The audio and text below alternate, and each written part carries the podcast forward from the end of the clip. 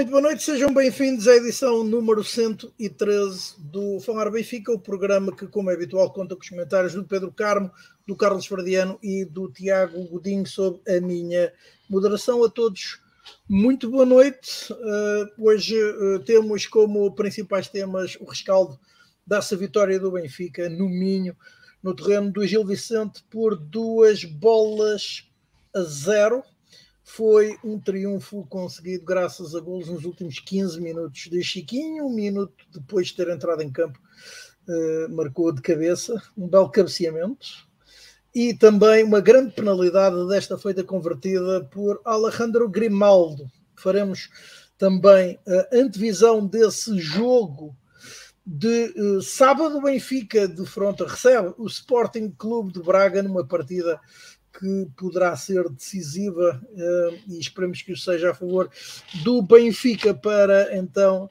uh, o, o, desfecho da Liga Portugal BUN 2022-2023 é contar para a 31 jornada da prova. Estamos a quatro jornadas do final. Faremos também um, a análise do momento uh, das modalidades do Sport Lisboa Benfica a concluir o programa. Antes, ainda teremos um, ehm, comentário do painel sobre a emissão a partir de hoje pela Benfica SAD de mais um empréstimo obrigacionista e uma troca de obrigações junto de investidores. Uh, saberemos o que é que isto, ou comentaremos o que isto significará para, uh, pelo menos, o futuro próximo e para a gestão da SAD do Benfica, sendo que esta pretende captar nesta operação uma verba a rondar os 40 milhões de euros, sendo que oferece o juro mais alto numa década. Ora,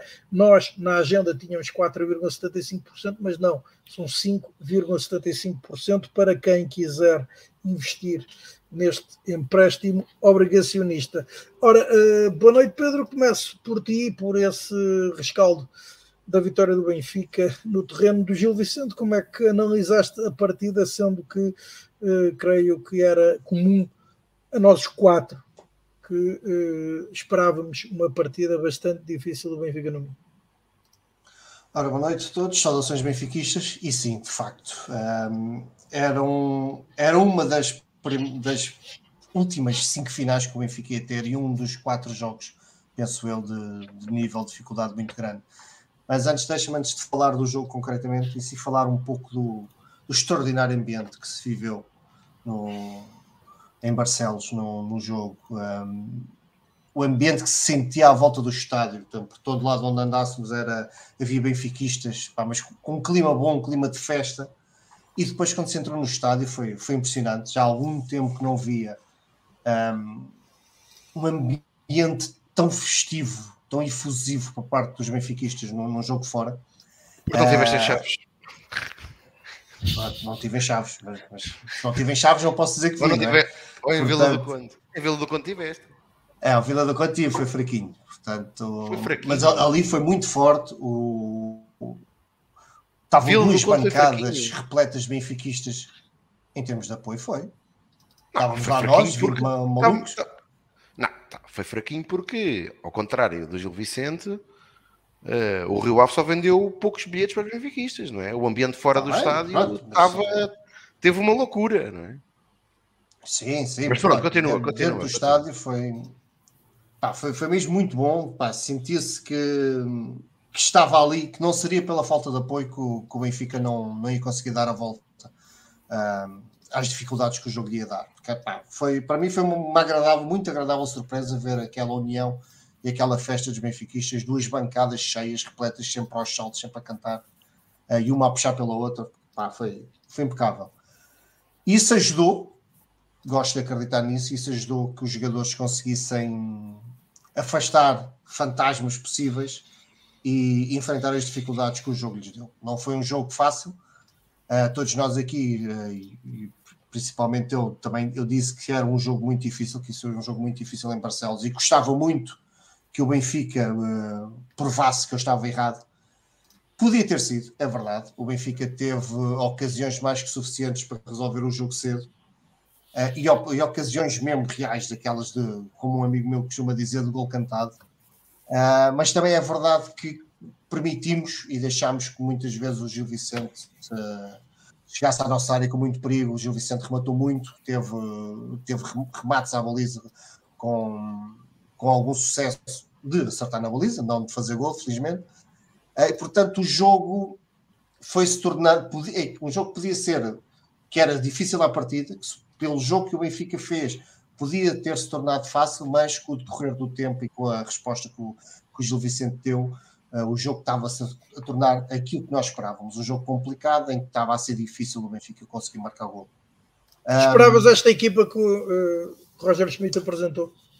Lá está, uma grande surpresa do, do Roger Schmidt mexer na equipa de, desta forma, não, não estava à espera. Uh, não estava nada à espera também da forma como ele mexeu no jogo. Uh, e mais uma vez acho que não mexeu bem, apesar de podemos dizer que o Chiquinho entra e marca um gol, não é? mas obviamente que o Chiquinho não entra para, para fazer um cabeceamento de cabeça no minuto logo a seguir. Portanto, o treinador não, não controla isso. Acho que mais uma vez Roger Schmidt faz substituições de não arrisca, ela acaba por não arriscar muito no, nas substituições que faz, é troca por troca, sai o Neres, entra um Guedes, sai o. Achei ali um bocado estranha a saída do. Agora não, não me lembro quem é que saiu, mas a entrada do Gilberto.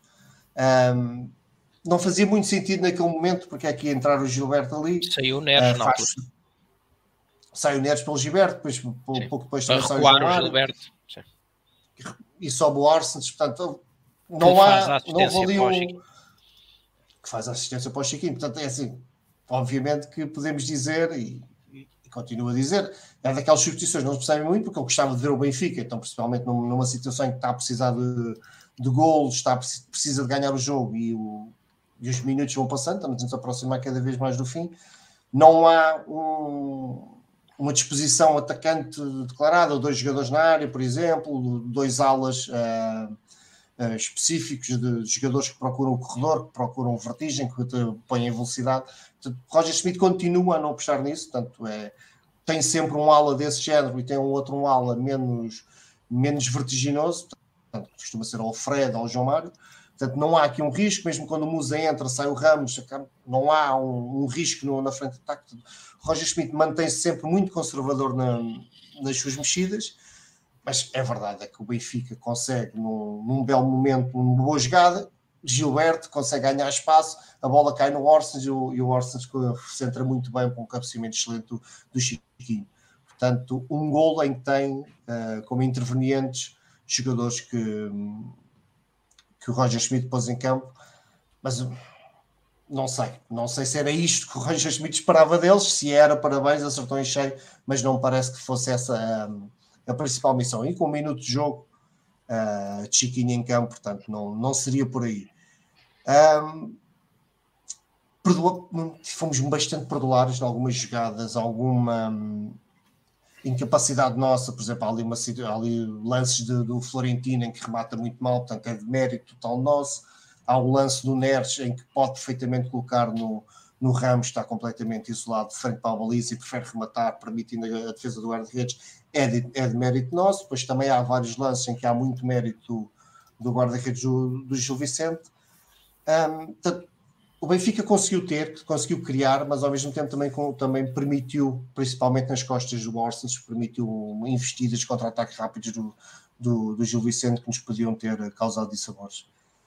No final das contas, ganhámos, ganhámos muito com, com justiça, acho que não, não nos podemos queixar nada disso, acho que ganhámos perfeitamente bem o jogo, fomos justos vencedores, um jogo muito difícil, como acho que vão ser todos até ao final do, do campeonato, mas a primeira final ganha. É, primeira final destas quatro, cinco finais que, que nos esperam. Uh, e, e moto ideal para irmos para aquele que será o jogo decisivo, que é o próximo jogo com o Braga vai ser muito difícil, veremos falar mais à frente, mas um, é assim, lá está. Nesta fase é, é, ganhar, temos que ganhar os jogos, mais do que exibições e, e, qualidade de jogo acima de tudo. Temos que ganhar, temos que ser competentes no, a ganhar. Temos que conseguir nos últimos dois jogos afastar um pouco o, o que aconteceu no, naquelas derrotas indesejadas, tentar manter o rumo, porque não se avizinha nada, nada fácil. Tivemos um penalti a nosso favor, que é assim um bocadinho, diria, duvidoso, mas que não há dúvida nenhuma que há um outro penalti sobre o Otamendi que não deixa dúvidas nenhumas. E é um, faz uma espécie do tamanho do mundo, como é que esse lance não vai ao VAR, como é que esse lance não, é não, não consigo, não consigo perceber como é que aquele passa impune. Então, mas, mas se, se ele marca o primeiro, não precisa ver o segundo. Pronto, ok. Certo. Só pode, marcar, só pode marcar um pênalti é por jogada. Claro, claro. Pá, mas pronto, a malta refila. Sim, mas, mas ele marcou o qual? É que eu não percebi se ele marcou o primeiro ou se marcou o segundo. Ele só marcou o primeiro porque foi as únicas imagens que, foram, que lhe foram mostradas. Foram transmitidas, okay. pois. Pronto, ok, está bem, não vi, não vi, não vi. Bem, e depois há, já não aí tweets andar e a narrativa de como o Musa salta para cima do, do jogador do, do Gil Vicente, quando se vê exatamente o contrário, o Musa salta sozinho, o jogador do Gil Vicente salta para ele. É, enfim, temos que conseguir dar a volta a isto. Eu acho que estas pequenas coisas não, não entram no balneário, não, não, não atingem os jogadores. Acho que isto são coisas que chateiam mais os adeptos do que outra coisa qualquer. Mas é ridículo ver o que é que os nossos adversários dizem eh, as bacuradas e as mentiras que eles são capazes de inventar, que então com imagens claramente nítidas de que o que eles estão a dizer é mentira. Mas o que me chateou né, em termos de arbitragem, e, e quero acabar aí a análise, porque é mais do que os penaltis, os dois, o que foi marcado e o que não foi marcado, é o cartão amarelo Odisseias. É de um ridículo e de uma desfaçatez para com o Benfica, que é um gozo total ao Benfica, aos nossos jogadores, o jogador do, o guarda-redes do Gil Vicente tem vários momentos do, durante o jogo em que não é que tenha feito um antijogo por aí além, mas retardou aquele retardar normalzinho de malandreco de, de retardar o jogo, com o público sempre a insistir e cada vez que ele fazia o público fazia o broá para incentivar, e ela ao fim da quarta ou quinta vez o árbitro dá-lhe um sinalzinho, não faças mais isso, não levas amarelo. O Odisseias, o Benfica marcou o gol, o Odisseis, 3 ou 4 minutos depois, demora um bocadinho mais a repor a bola em jogo, leva logo amarelo. Não, Mas, é, aqui o Bruno Fonseca lembrou-se de outra, talvez ainda melhor.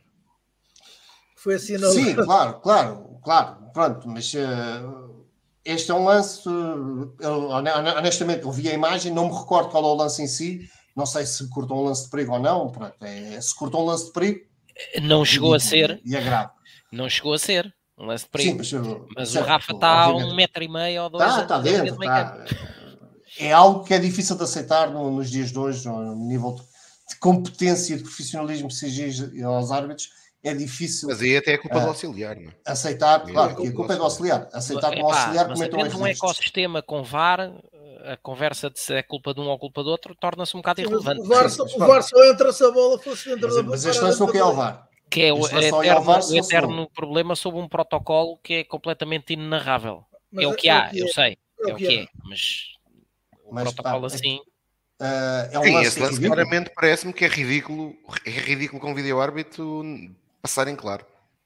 Agora, pá, o amarelo, o amarelo Odisseis, é, e já não é a primeira vez, já não é a primeira vez que isto acontece. O Odisseis ainda não foi há muito tempo, teve uma, uma situação igual também do nada leva um cartão amarelo por uma situação destas, quando o guarda-redes adversário está 70 minutos a fazer aquele, aquele registro igual e não leva amarelo.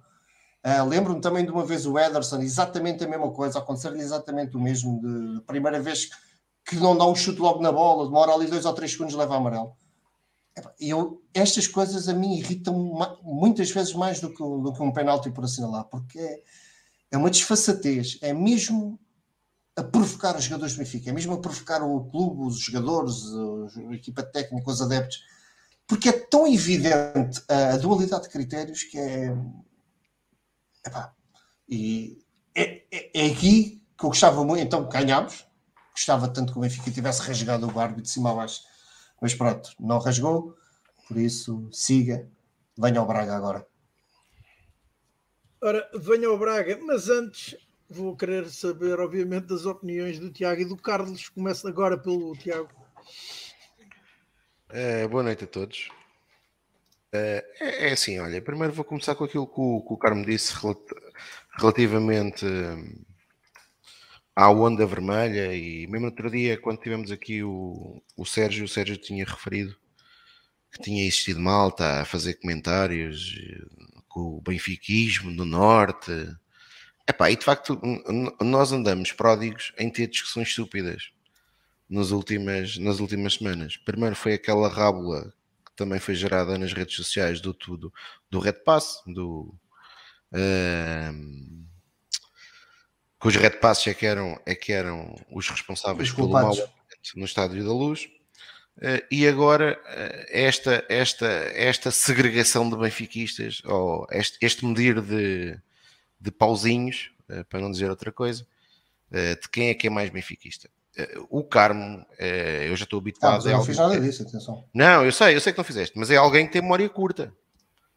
Porque referiu aqui o ambiente, efetivamente, o ambiente de Barcelos foi espetacular. Aliás, eu fiz questão fazer referência logo, eh, até no Twitter, relativamente ao espetacular ambiente que teve lá.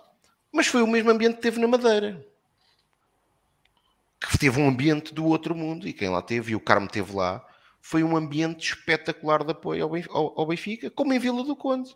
Agora, como é evidente, uh, quando, quando, quando os, os, os, clubes adversários não nos vendem tantos bilhetes, ao contrário de Barcelos, e de facto aí Barcelos, felizmente, é, é, é, começa a ser um oásis. Infelizmente, hoje já, já li umas notícias que desagradou uh, aos 200 sócios que o Gil Vicente tem, que tem um estádio para 10 mil lugares, mas desagradou aos 200 sócios que tem uh, terem benfiquistas ao lado deles. Pronto, uh, é sempre assim, já sabemos. Que, não, que não proibiu ninguém de ir para as bancadas com adereços do Benfica, ou como aconteceu na Madeira, por exemplo. Mas o Benfica tem tido ao longo desta época um apoio sensacional em todo lado. Sensacional em todo lado. Uh, e aí sim, uh, concordo, concordo. Epá, não é? Eu fui a todos os jogos fora, dá-me esse crédito de sentir que mesmo aqui nos jogos na zona de Lisboa o ambiente foi bom. O ambiente foi bom em Leiria, o ambiente foi bom na Amoreira, onde o Benfica ganhou por 5-1 com, com, com os bilhetes escutados uh, com semanas antes. O ambiente de facto tem sido mau, tem sido mau efetivamente é na luz. Uh, temos, que, temos, que, temos que o dizer.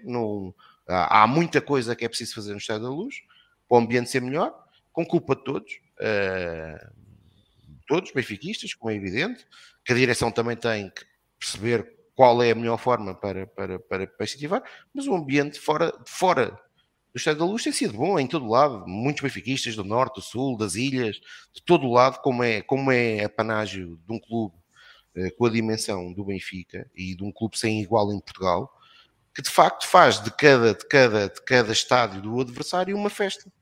Uh, e quando tem a possibilidade, como teve felizmente em Barcelos, de não ser coagido, de não levar adereços, de, é evidente que isso ainda é exponenciado uh, de uma forma melhor. Uh, e portanto, uh, grande ambiente, uh, mais um, e esperemos que seja assim até ao fim. Estou certo que em Portimão, que é a próxima deslocação do Benfica, será igual. Provavelmente não, não vamos estar tantos, porque muito provavelmente a filial da Fox Cream não vai permitir não vai permitir vender tantos bilhetes aos benfiquistas. Certamente que quando formos a Alvalade, uh, além dos 3 mil, dos 3 mil que têm bilhete, muitos mais vão estar espalhados pelo estádio de Alvalade uh, como é a panagem todos os anos, seja o Benfica à frente ou seja o Benfica atrás no campeonato. E portanto, é, é, é o benfiquismo é, é, sempre inigualável. Sobre o jogo, bem, tenho, tenho, concordo essencialmente com aquilo que disse o Carmo. Uh, o, acho que a primeira parte do Benfica é, é mais bem conseguida do que a segunda. Uh, aliás, os próprios números dizem isso. O Benfica remata mais, é mais perigoso na primeira parte, tem mais posse de bola. Na segunda parte, quando nós estávamos à espera, eu, eu pelo menos esperava que o Benfica conseguisse, porque o Benfica não entrou muito bem no jogo, mas a, a meio da primeira parte, de facto, uh, principalmente o João Neves começou a fazer um. é o melhor jogador em campo, sem sombra de dúvida, mais uma excelente exibição, cheia de personalidade, cheia de talento do João, e a pautar todo o jogo ofensivo do Benfica. Uh, e, e, e, na segunda parte, quando nós se calhar pensávamos que o Benfica ia, ia conseguir ainda sufocar mais. o Gil Vicente não foi isso que aconteceu. O Gil Vicente foi bem mais perigoso na segunda parte. Uh, o Benfica passou por alguns calafrios e, por um, coincidência ou não, o Benfica não conseguiu criar oportunidades de golo. Eu não me recordo de uma oportunidade de golo do Benfica na segunda parte. O Benfica na segunda parte foi. Uh, tem um remate do Atamendi, creio eu, na, na, num, num, num, canto, mas o Benfica foi muito pouco, muito pouco efetivo. O Roger foi mudando, concordo com aquilo que disse o Carmo, eh, sendo conservador, eh, foi quase fazendo troca por troca eh, dos jogadores, não, não foi muito, não foi muito, ou pelo menos aquilo que nós esperávamos, por exemplo, arriscar e ter, um, ter, simultâneo um Musa e um Gonçalo Ramos. Ele mais uma vez não o fez e o Musa entra com 0 a 0 ainda. Uh, Musa que voltou a entrar muito bem, diga-se de passagem, uh, voltou a estar uh, em muito bom nível nos minutos que teve, que teve, que teve, que teve em campo. Uh, mas a verdade é que a segunda substituição, com a entrada de Chiquinho e de Musa, o Benfica imediatamente no, uh, no, no, minuto a seguir faz o golo e fica confortável, fica confortável na partida e a grande penalidade evidentemente uh, mais, mais, mais tranquilizou a equipa e o resultado ficou, ficou fechado. Nota positiva para os atletas que tinham cartão amarelo e que não poderiam jogar contra o Sporting Clube Braga, nenhum deles foi demonstrado com cartão amarelo. Uh, e, e, e, sobre a arbitragem, pronto, enfim, é Fábio Veríssimo. Eu até acho que, ao contrário de, de, outras, de outras tardes, noites, principalmente das outras três, até tentou não complicar, até tentou deixar jogar, até deixou, até dentro daquilo que eu acho que até foi razoável, deixou, permitiu, tanto de um lado como do outro, que os contactos fossem, fossem, fossem, não fossem tão não, não era apitado uma falta. Não fosse um concerto de apito como fez o Rui Costa é, na semana anterior. É, portanto, foi nesse aspecto até teve bem, mas depois pronto, tem os lives daquilo que é um mau árbitro e de alguém que tem, que tem problemas, que tem problemas com o Sport Lisboa Benfica. É, e o lance do, do, do Odisseias é, é um desses. É, o Benfica acho que acaba mais uma vez o jogo contra quando é Fábio Veríssimo a apitar a partida com mais cartões amarelos que o adversário é, o, que é, o que é notável, fazendo muito menos faltas. É, mas, mas a verdade é que conseguimos o, o, objetivo principal, que era a conquista dos três pontos, e, e, e agora vem aí mais uma final, é, que, é, que é a final que precisamos de vencer, que é contra o Sporting do Braga. Ora, uh, Tiago, uh, regressando à arbitragem, não é que eu seja um grande uh, partidário de falar de arbitragem, como tu, vocês sabem também, Uh, mas tenho de eu fazer sou. esta pergunta, pois, mas eu, eu sou. A não ser que a Sempre. coisa seja de facto Sempre. Bastante, hum, Pá, no campeonato português, no campeonato português há quem diga que, que nós não podemos ir para a lama. Eu também concordo que não podemos ir para a lama, mas nós não podemos ficar calados.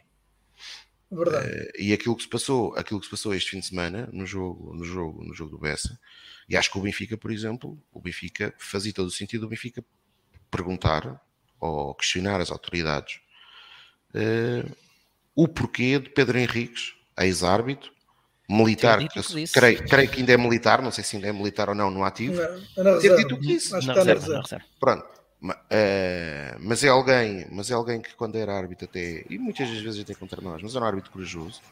Uh, uh, e portanto, a verdade, a verdade é que aquilo que ele disse ontem era interessante alguém, alguém, alguém, alguém perguntar, algum a Polícia Judiciária, ao Ministério Público, perguntar o que é que ele quis dizer. Eu até, eu até de forma benigna, que não é benigna, não, que, é, que é evidente, isto que eu vou agora dizer, eu até acho que sei o que é que ele quis dizer, que é Rui Costa foi o árbitro que mesmo assim cometeu um erro desgraçado, que foi, foi não, ter expulso, não ter expulso Pep naquela entrada assassina que ele fez a um jogador do Gil Vicente. Uh, no jogo que o Futebol do Porto perdeu com o Gil Vicente, que é uma entrada assassina, que é incrível como o árbitro e como o vídeo-árbitro não assinalam aquela falta e não expulsam o Pep. E atenção, que eu, relativamente ao Pep, uh, sou insuspeito sobre a sua qualidade de jogador. Acho que é um enorme defesa central. Uh, em Portugal, em Portugal ainda consegue ser melhor porque goza de uma impunidade eh, tremenda. É como o Otávio. Otávio e Pepe em Portugal gozam de uma impunidade. É uma impunidade de tal forma grande que os dois juntos conseguem ter menos cartões que o Rafael Silva. É, epá, e isto, e isto diz tudo. Mas quer dizer, Rui Costa, depois desse jogo, que mesmo assim, tendo esse erro, e como, é como árbitro, alguém, é o, como alguém é dizia aqui, o Vlaco Dimos tem três esta época é o, em Portugal. É o árbitro, é o árbitro é, que que, que, que apita esse jogo, essa derrota do Clube do Porto, e agora vai, vai ao Dragão, outra vez, expulsa Marcano, não é? Expulsa Marcano. É, e portanto, eh, se porventura. Epá, não havia como, não é? Não, não, está bem. E marca penalti. E ele marca penalti contra o Porto que o VAR depois anula certo, por fora certo. de jogo. Eu não estou a dizer que não via como. O que eu estou a dizer é que depois aquele, aquele minuto final, aquele minuto final, que de facto é inconcebível como é que o árbitro não deixa aquele lance acabar. Porque ele não marcar o canto, hoje o Pedro Henriques e a narrativa, a narrativa dos adeptos do Fox Cream, eh, porque eles, estão tão habituados a viver, a, a ganhar na. Alguns deles, não são todos, mas, mas uma, uma esmagadora maioria, estão tão habituados a vencer com batota que depois deturpam tudo e o, o, Pedro Henriques, eu hoje ouvi o Pedro Henriques também a falar e o Pedro Henriques diz aquilo que é, que é evidente, que é, ok, que embora fosse estranho uh, o árbitro não deixar marcar o pontapé de canto, pelas circunstâncias, porque havia nos quatro minutos e se uma perda de tempo, seria aceitável seria aceitável, pronto. E nós já vimos isso acontecer, eu já vi isso acontecer, o pontapé de canto e o árbitro para o jogo. Mas, Agora, o que de facto ia... é, é, de todo inaceitável é como é que um lance dentro da grande área do Futebol Clube do Porto e o árbitro prefere acabar com o jogo. Eh, eu ia... e, e, e, e, o, e o que é que Pedro Henriques quis dizer? Pedro Henriques quis dizer, o, para mim, o evidente, que é, Rui Costa se está duas vezes seguidas ligado a dois resultados negativos do Futebol Clube do Porto, ainda por cima, ele deve residir, no, acredito eu, no Porto, porque é, porque, é, porque, porque é da Associação de Futebol do Porto. Portanto, ia ser, ia ser muito complicada a vida, a vida de Rui, de Rui Costa. Aliás, a narrativa no, na semana passada, e já não é a primeira vez que fazem, que fazem, que fazem essa narrativa com Rui Costa, e é um árbitro, diga-se passagem, eu acho que é um mau árbitro, eh, eh, mas já é a segunda vez que eu vejo essa narrativa a ser feita em jogos por adeptos lá está da, da Fox Crime que é que Rui Costa festejou aparentemente o, gol do Otamendi, porque deu um salto e portanto que festejou o gol do Otamendi. Já tinha, já tinha, já tinha, já tinha. Mas olha, eu queria voltar ao jogo do Benfica, até porque a pergunta que eu vou fazer é capaz de dar uh, pano para mangas. Desculpa, um, desculpa.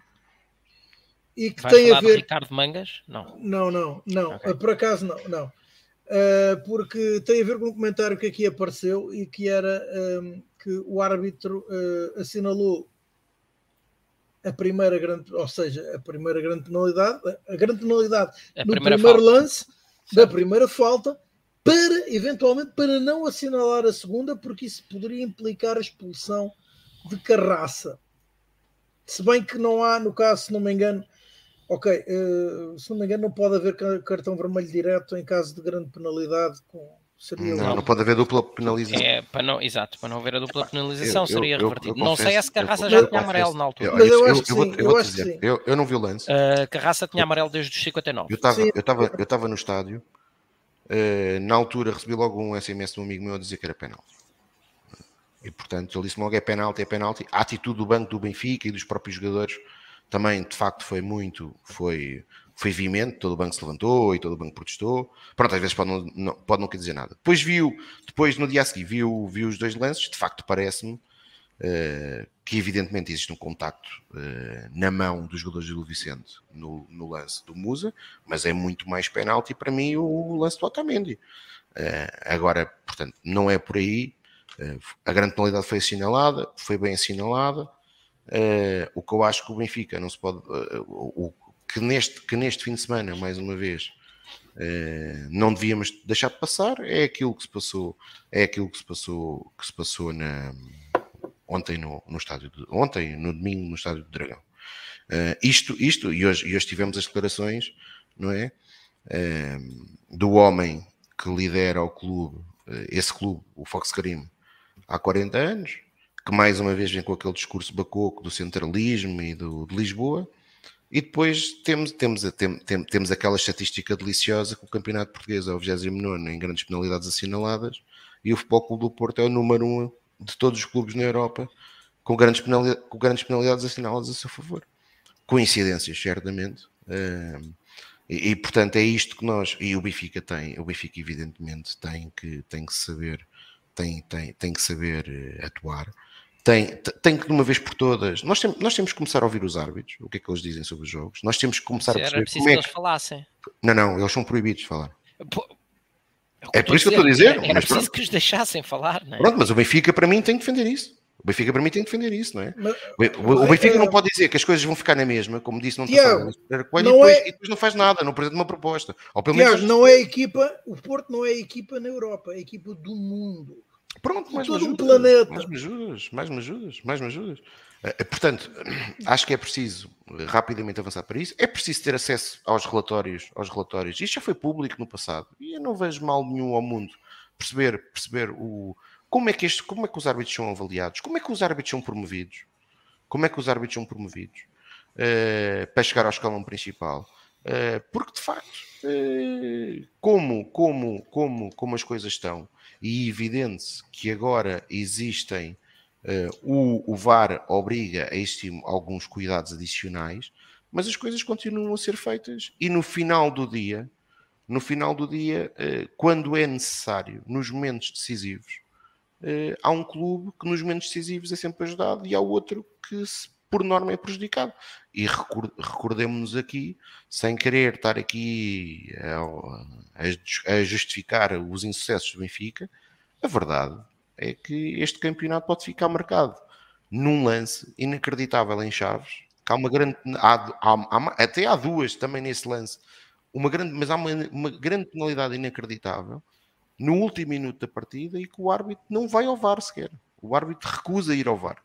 Recusa ir ao VAR. Porquê? Porque estava extremamente condicionado por toda a campanha que estava a ser feita pelo Futebol Clube do Porto a João Pinheiro. Recorde-se que João Pinheiro foi o árbitro que expulsou Eustáquio uh, no Dragão contra o Benfica. Uh, mas atenção, uh, expulsou Eustáquio, mas calhar devia tê-lo expulsado com vermelho direto e não com dois amarelos, como, como, como acabou por ser expulso. Uh, mas, portanto, é esta, esta, esta constante, este constante condicionamento que o Futebol Clube do Porto faz das arbitragens e dos vários agentes esportivos, uh, evidentemente tem que merecer uma resposta do Benfica. Não, uh, não podemos, não podemos, não podemos é, é, ficar calados. Aliás, mesmo agora, esta, esta última semana foi pródiga. e eu aí até consigo perceber que, que a estrutura do Benfica se não venha já a criar mais lume para, para a fogueira, mas depois colocamos-nos a jeito disto. E isto é que para mim não faz sentido. Roger Schmidt fez umas declarações que nem eram, que nem tinham, que nem estavam relacionadas com o futebol português. Uh, Diga-se de passagem, foi depois do jogo, uh, na conferência de imprensa do jogo de Milão, sobre o VAR, e o Benfica é claramente prejudicado nos dois jogos uh, contra o Inter de Milão. Uh, e Roger Schmidt faz umas declarações sobre o VAR em que não diz que é contra a ferramenta, mas diz que se a ferramenta existe e depois as coisas continuam a acontecer, de facto, se calhar não faz sentido. Aquilo que acho que todos nós pensamos, e os nossos adversários, e aí não foi só um, foram os dois, porque o Sporting tem sempre aquela, quando alguns dirigentes do Sporting, sempre que ouvem falar em Benfica, aquilo uh, mexe com ele, eles não podem ficar calados. Vieram os dois, vieram os dois atacar Roger Schmidt. Ou seja, como, como única pessoa do Benfica que fala, e mesmo este ano, das poucas vezes que têm existido comentários às, às arbitragens, tem sido Roger Schmidt, que mesmo assim tem sido um cavalheiro. Uh, depois é ele que é, o, que é um alvo. E eu não quero que seja Roger Schmidt. Os alvos não têm que ser os treinadores nem os jogadores. Os alvos têm que ser os dirigentes. É por isso que eles estão lá, para defender o Benfica. Os jogadores e os treinadores estão lá para preparar os jogos, focarem-se no jogo e ganharem em campo. E aquilo que é extra futebol, Uh, pá, tem seus dirigentes. É para isso que nós os elegemos, para defenderem os prós do Benfica.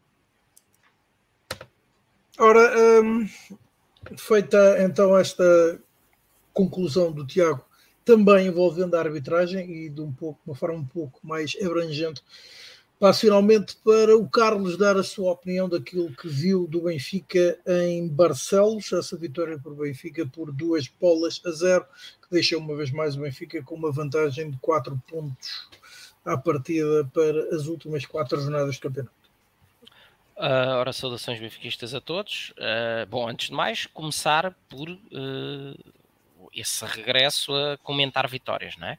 Já na, na, última jornada tinha acontecido, com aquele cabeceamento maravilhoso de Otamendi, e agora mais uma vitória, esta importantíssima, lá está por ser a, a, jornada de, que antecedia a recepção ao Sporting de Braga, uh, e com um Benfica uh, muito condicionado uh, por dois fatores principalmente, um pelo, pelo momento de forma de alguns jogadores, né, que, revelam nesta fase grande desgaste, que esperemos que agora se comece a atenuar com este ritmo de apenas um jogo semanal, um, mas por outro, e acima de tudo, essa talvez a minha, a minha maior preocupação, uh, uma defesa que, que tinha 75% dos jogadores em risco de amarelo, ou seja, Otamendi, António Silva e Grimaldo, e o quarto elemento, Freddy Corsens, uma adaptação, não é, a jogar fora do sítio.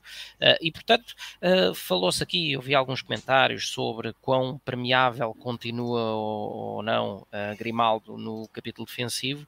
Um, eu recordo que sim, Grimaldo uh, tem uh, bastantes peças no, no, capítulo defensivo, é um facto no, e conhecido de toda a gente. Uh, quando joga com, com o Frederic Orsens daquele lado, a interior esquerdo, há ali uma maior entreajuda. Quando assim não acontece, fica, mais, fica mais desprotegido, até porque jogou daquele lado o João Mário, que também não está propriamente na, num, num primor de forma física. Mas o que é certo é que tivemos a defesa permanentemente a, defender literalmente com pinças. Um, por causa do que era uh, esta gestão, vá, digamos assim, uh, que tinha que se fazer para tentar garantir que nenhum daqueles, daqueles habituais titulares levava cartão amarelo.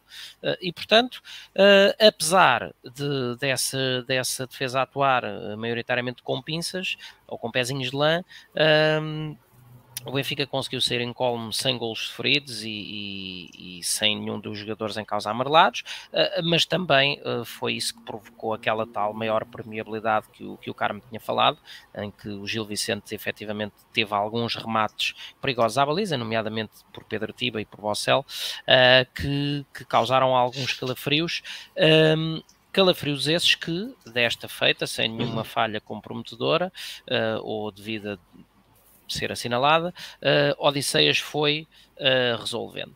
Portanto, um, o que nós acabámos por ter foi uh, um Benfica, lá está, gerido com alguma cautela no capítulo defensivo, a tentar impor o seu, a tentar impor o seu jogo sem o ritmo avassalador de outras partidas, mas também já mais acima do que temos, do que tínhamos visto em algumas das exibições mais frouxas de, após a a famigerada derrota com o Porto.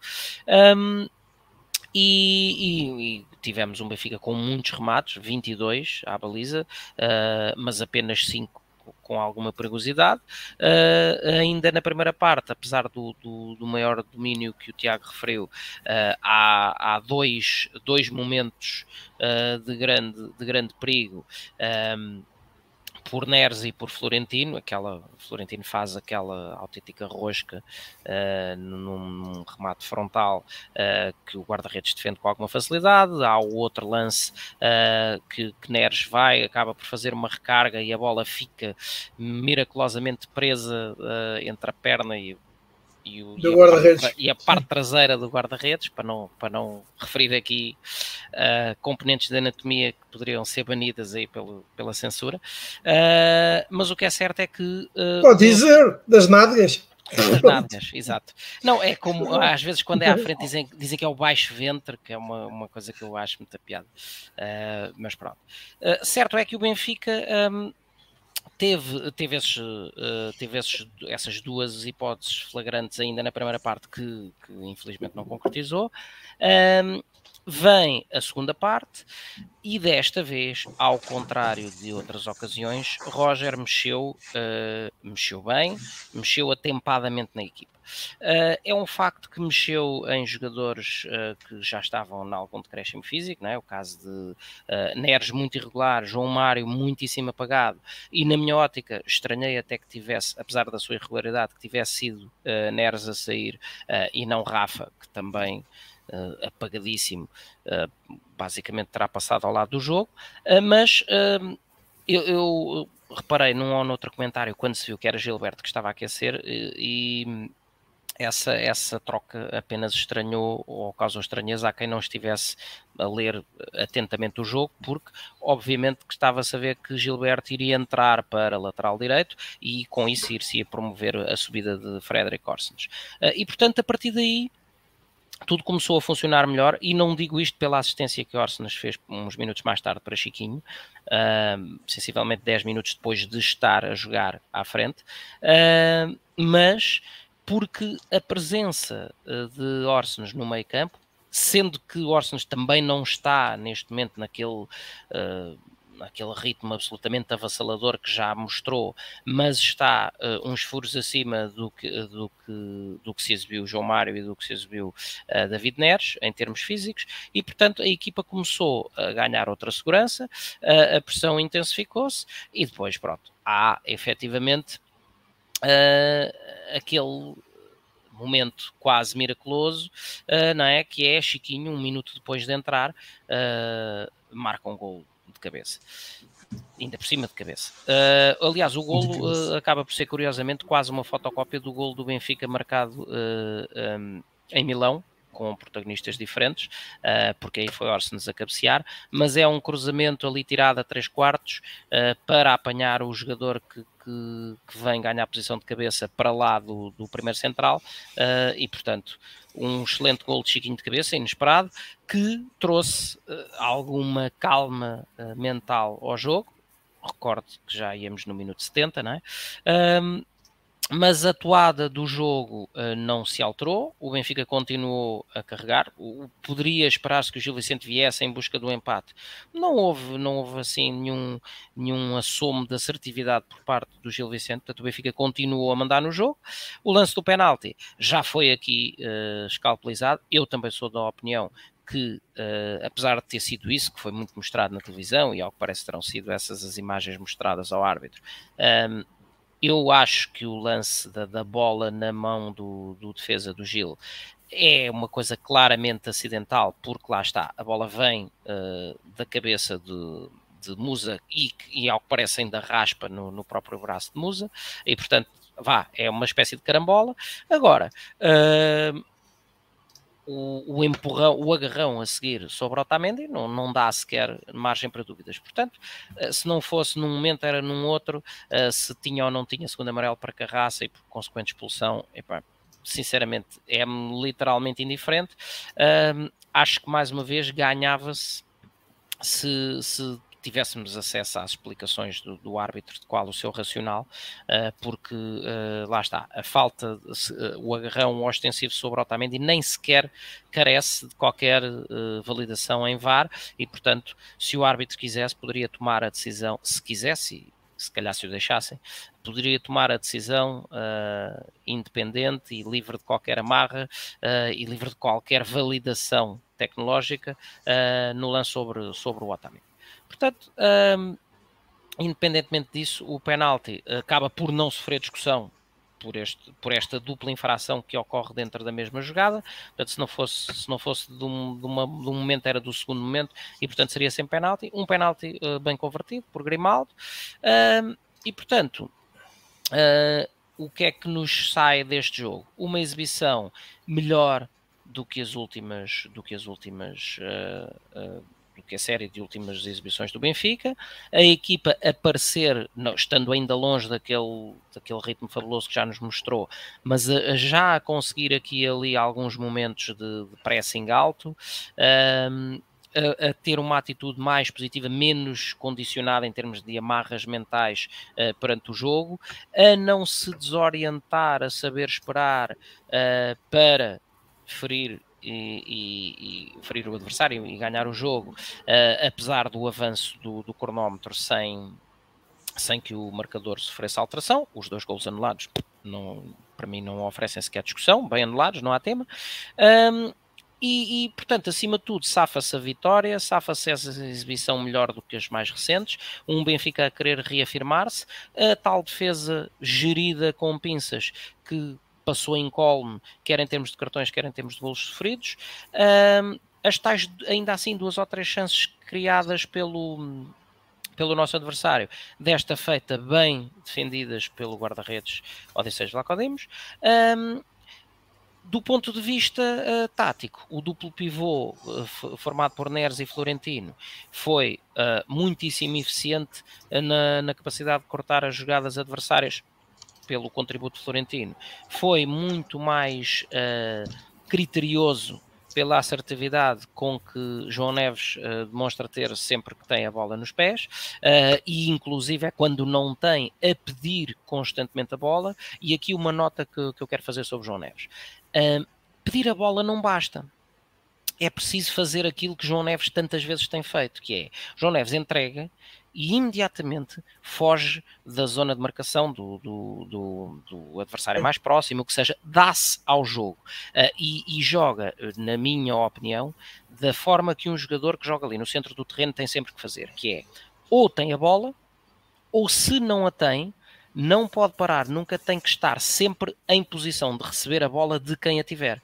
Um metro mais atrás, um metro mais à frente, um metro mais ao lado, o que for ao centrocampista do duplo pivô, entenda-se, que não tem a bola, pede-se obrigatoriamente que se constitua permanentemente como uma solução para quem a tem. E, e, e João Neves tem isto. Tem, tem esta, esta procura incessante de um espaço onde possa receber a bola. É frequentíssimo vê-lo de braço no ar a pedir a bola. Nem sempre a bola vai lá ter. Achas que é natural da parte dele ou isto requereu muito trabalho da parte dos responsáveis Uh, eu acho que poderá ser um misto das duas, mas arrisco-me a dizer que terá uh, uma responsabilidade forte daquilo que seja o ADN próprio de João Neves. Porquê? Eu acho que é dele também. Porquê? Eh, porque vemos muitos centrocampistas a sair de, das camadas jovens, temos visto ao longo dos anos, uh, e, é, e este, este, esta atitude de permanente pedido da bola nota-se nele uh, e não se notava em outros jogadores que saíram. Uh, tivemos um exemplo mais recente, movimentando-se muito bem e tal, mas por exemplo, Paulo Bernardo não, não tinha esta ânsia de participação no jogo como, tem, como demonstra João Neves. João Neves tem aqueles toques de jogador à antiga, camisolinha entalada nos calções, etc. Tem ali, há ali uma série de. Uh, parece um jogador clássico. Não, é? não, não, não se, se, ninguém disser, se ninguém olhar para a cara dele para começar, uh, e se, se, ninguém disser a idade que ele tem, uh, parece um jogador daqueles à antiga que, que como os brasileiros até poderiam gostar, eventualmente chamar um volante, porque ele joga e faz jogar, ele uh, entrega e imediatamente foge para outro sítio qualquer para receber. E portanto, esta, esta capacidade de, de João Neves uh, de se entregar, de se dar ao jogo e de dar soluções aos seus adversários uh, tem uma grande vantagem. É que, acima de tudo, uh, desde que João Neves, se repararem, desde que João Neves tem jogado, e não estou com isto a dizer que o Benfica ganha jogos por causa do João Neves. Mas desde que o João Neves tem jogado, tem-se visto menos daquele movimento típico de bola do lateral direito para o central direito, para o central esquerdo, para o lateral esquerdo, regressa atrás e a bola andar ali naquele movimento de futebol handball em que toda a gente sabe para quem é que vai ser o próximo passe. Uh, o João Neves não. Uh, anda por ali constantemente a pedir a bola, constantemente a dar soluções e umas vezes passa para trás e para o lado, outras vezes passa para a frente. E traz essa variabilidade que, que, que, que, num momento de menor fulgor de jogadores como João Mário, como Rafa, e com a intermitência, eh, até como Gonçalo Ramos, que também está muito desgastado, e com a intermitência de David Neres, eh, tem sido muito importante neste retomar uh, de, de, de, melhoria uh, em termos exibicionais do meio campo do Benfica. Uh, e para concluir, portanto, a, a, as, as, apreciações, como dizia, João Mário e Rafa extremamente apagados, Neres muito intermitente, Ramos... Deixa-me só dar uma opinião aqui, a minha, e é curta, e é só sobre um jogador, que é sobre o Rafa. Um, e o Rafa, eh, eu estava, part... não sei porquê, porque também não é muito habitual em mim, eu estava particularmente atento ao jogo do Rafa. E se a memória não falha, vi serem-lhe assinaladas quatro faltas por trás. Nenhuma delas viu Cada vez que o Rafa arrancava, era agarrado, era puxado, era rasteirado. Sim. Não mas, foi uh... por falta de ele andar à procura de espaço ou não conseguir romper. Uh, uh, acho que desta vez contou, para mal dos bocados dele, com um árbitro bastante permissivo e terá sido também por isso porque Também. Notou-se que ele se empenhou bastante uh, oh, e às vezes oh, e que não Tam... estava desligado do jogo, como às não, vezes até parece estar. Eu não disse, não disse desligado. Não, eu, eu sei, eu Sim. sei. Eu dar... Aliás, se, se há coisa que todos nós aqui temos memória e a internet não, não deixa que a memória digital desapareça, uh, se há coisa aqui que eu tenho dito repetidamente é que desde que regressou de lesão, o, Rafa teve aquele momento de enorme fulgor, talvez com o expoente máximo em termos de exibição na recepção às Juventus, por exemplo, e depois lesionou-se. E sempre, desde que voltou, os 4, 5 primeiros jogos, foi um autêntico saco de pancada. Cada vez que Rafa recebe a bola, eh, literalmente arrancam-lhe os dois pés do chão. Uh, e é muito complicado uh, para, é muito complicado para um jogador com a, com a morfologia, não é? as características físicas de Rafa, eh, que cada vez que pega na bola tenta, obviamente, rodar e, e, aplicar a sua velocidade, e é literalmente ceifado, vezes e vezes sem conta, é efetivamente muito difícil uh, retomar os índices físicos de confiança uh, e, e, até de, de entrosamento, digamos assim, com o resto da equipa, porque tem sido consecutivamente impedido de fazer aquilo que gosta mais de fazer. É? Uh, se o que ele gosta mais de fazer é sempre útil à, à, à, equipa, umas vezes é mais, outras vezes é menos, consoante as características do jogo. Mas certo é que Rafa tem sido brutalmente uh, agredido, porque, porque é o termo, uh, muitas vezes uh, do, ao longo desta partida. E se calhar por isso é que, pegando aqui, até aqui na, na, no comentário da Associação do Bem, uh, eu não sei se uh, não fará sentido, por exemplo, e assumindo que esteja bem fisicamente, num jogo, por exemplo, agora como o do Braga, apostar em Gonçalo Guedes uh, e fazer uh, Rafa entrar num momento em que os adversários já tenham 50 ou 60 Mas minutos em cima né, e, e, o desgaste inerente. Porque enquanto os adversários estão fresquinhos, epá, o que se tem visto, e com, e com, esta, com esta permissividade do, dos senhores do apito, como tu tens dito, um, Rafa basicamente não consegue jogar a bola. Faz lembrar o slogan daqui a uns anos, todos nos lembramos do deixem jogar, jogar o Mantorras, né? Uh, e portanto, um, dizia eu, uh, só para concluir a parte individual, Gonçalo Ramos também extremamente desgastado, porque uh, tem estado quase sempre em campo uh, durante as partes em que o Benfica tem uh, sido, vá, menos consequente, se calhar, na criação de, de de oportunidades de golo, uh, conseguiu rematar apenas uh, conseguiu rematar apenas uma vez uh, aos 5 minutos e de resto não voltou a ser servido. e portanto, um, termino com, porque também já se falou muito aqui da, da, questão do árbitro, termino com a materialização daquilo que o Tiago falava há bocado. fui buscar os números de, das faltas uh, e dos cartões amarelos.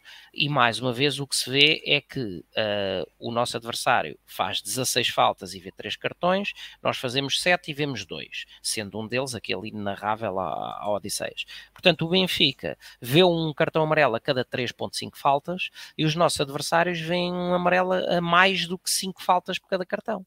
Um, e, epá, e isto, sendo que, sendo numa equipa que ataca mais, Sendo que os cartões amarelos ou Odisseias não foram por faltas. Certo. Pronto. O que torna a coisa ainda mais. Pronto. Sendo que pois? se o Benfica ataca mais, se o Benfica tem mais bola, uh, é natural que o adversário seja a equipa que faça mais faltas. É tudo normal. E portanto seria, obviamente, a ordem natural das coisas que. Um, o, o, adversário fosse quem tem mais cartões amarelos, uh, ou um rácio de cartões amarelos, de faltas por cartão amarelo, mais elevado. Uh, mas o que é certo é que não é isso que se passa. E, portanto, um, o Benfica ganhou, ganhou bem, passou a pressão, ainda que momentânea, para sete pontos para o nosso adversário direto, que fez, mais uma vez, também uma, uma excelente exibição mas isso são, são outros 500.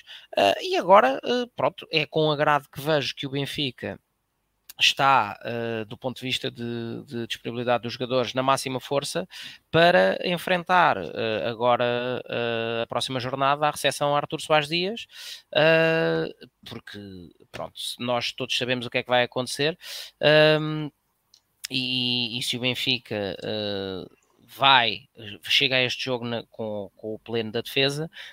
Um, atrevo-me a antever desde já que para a deslocação a Portimão um, vamos ter a defesa completamente recaustada, porque de todos aqueles que estejam em risco de amarelo, acho que ninguém se vai safar. Ora, um, esperamos que o Benfica se safa já no próximo jogo, então, com o Sporting Braga, fazemos já a antevisão da partida. Pedro. Uh... Ah, é com o Braga, não é com o Arthur. Peço desculpa.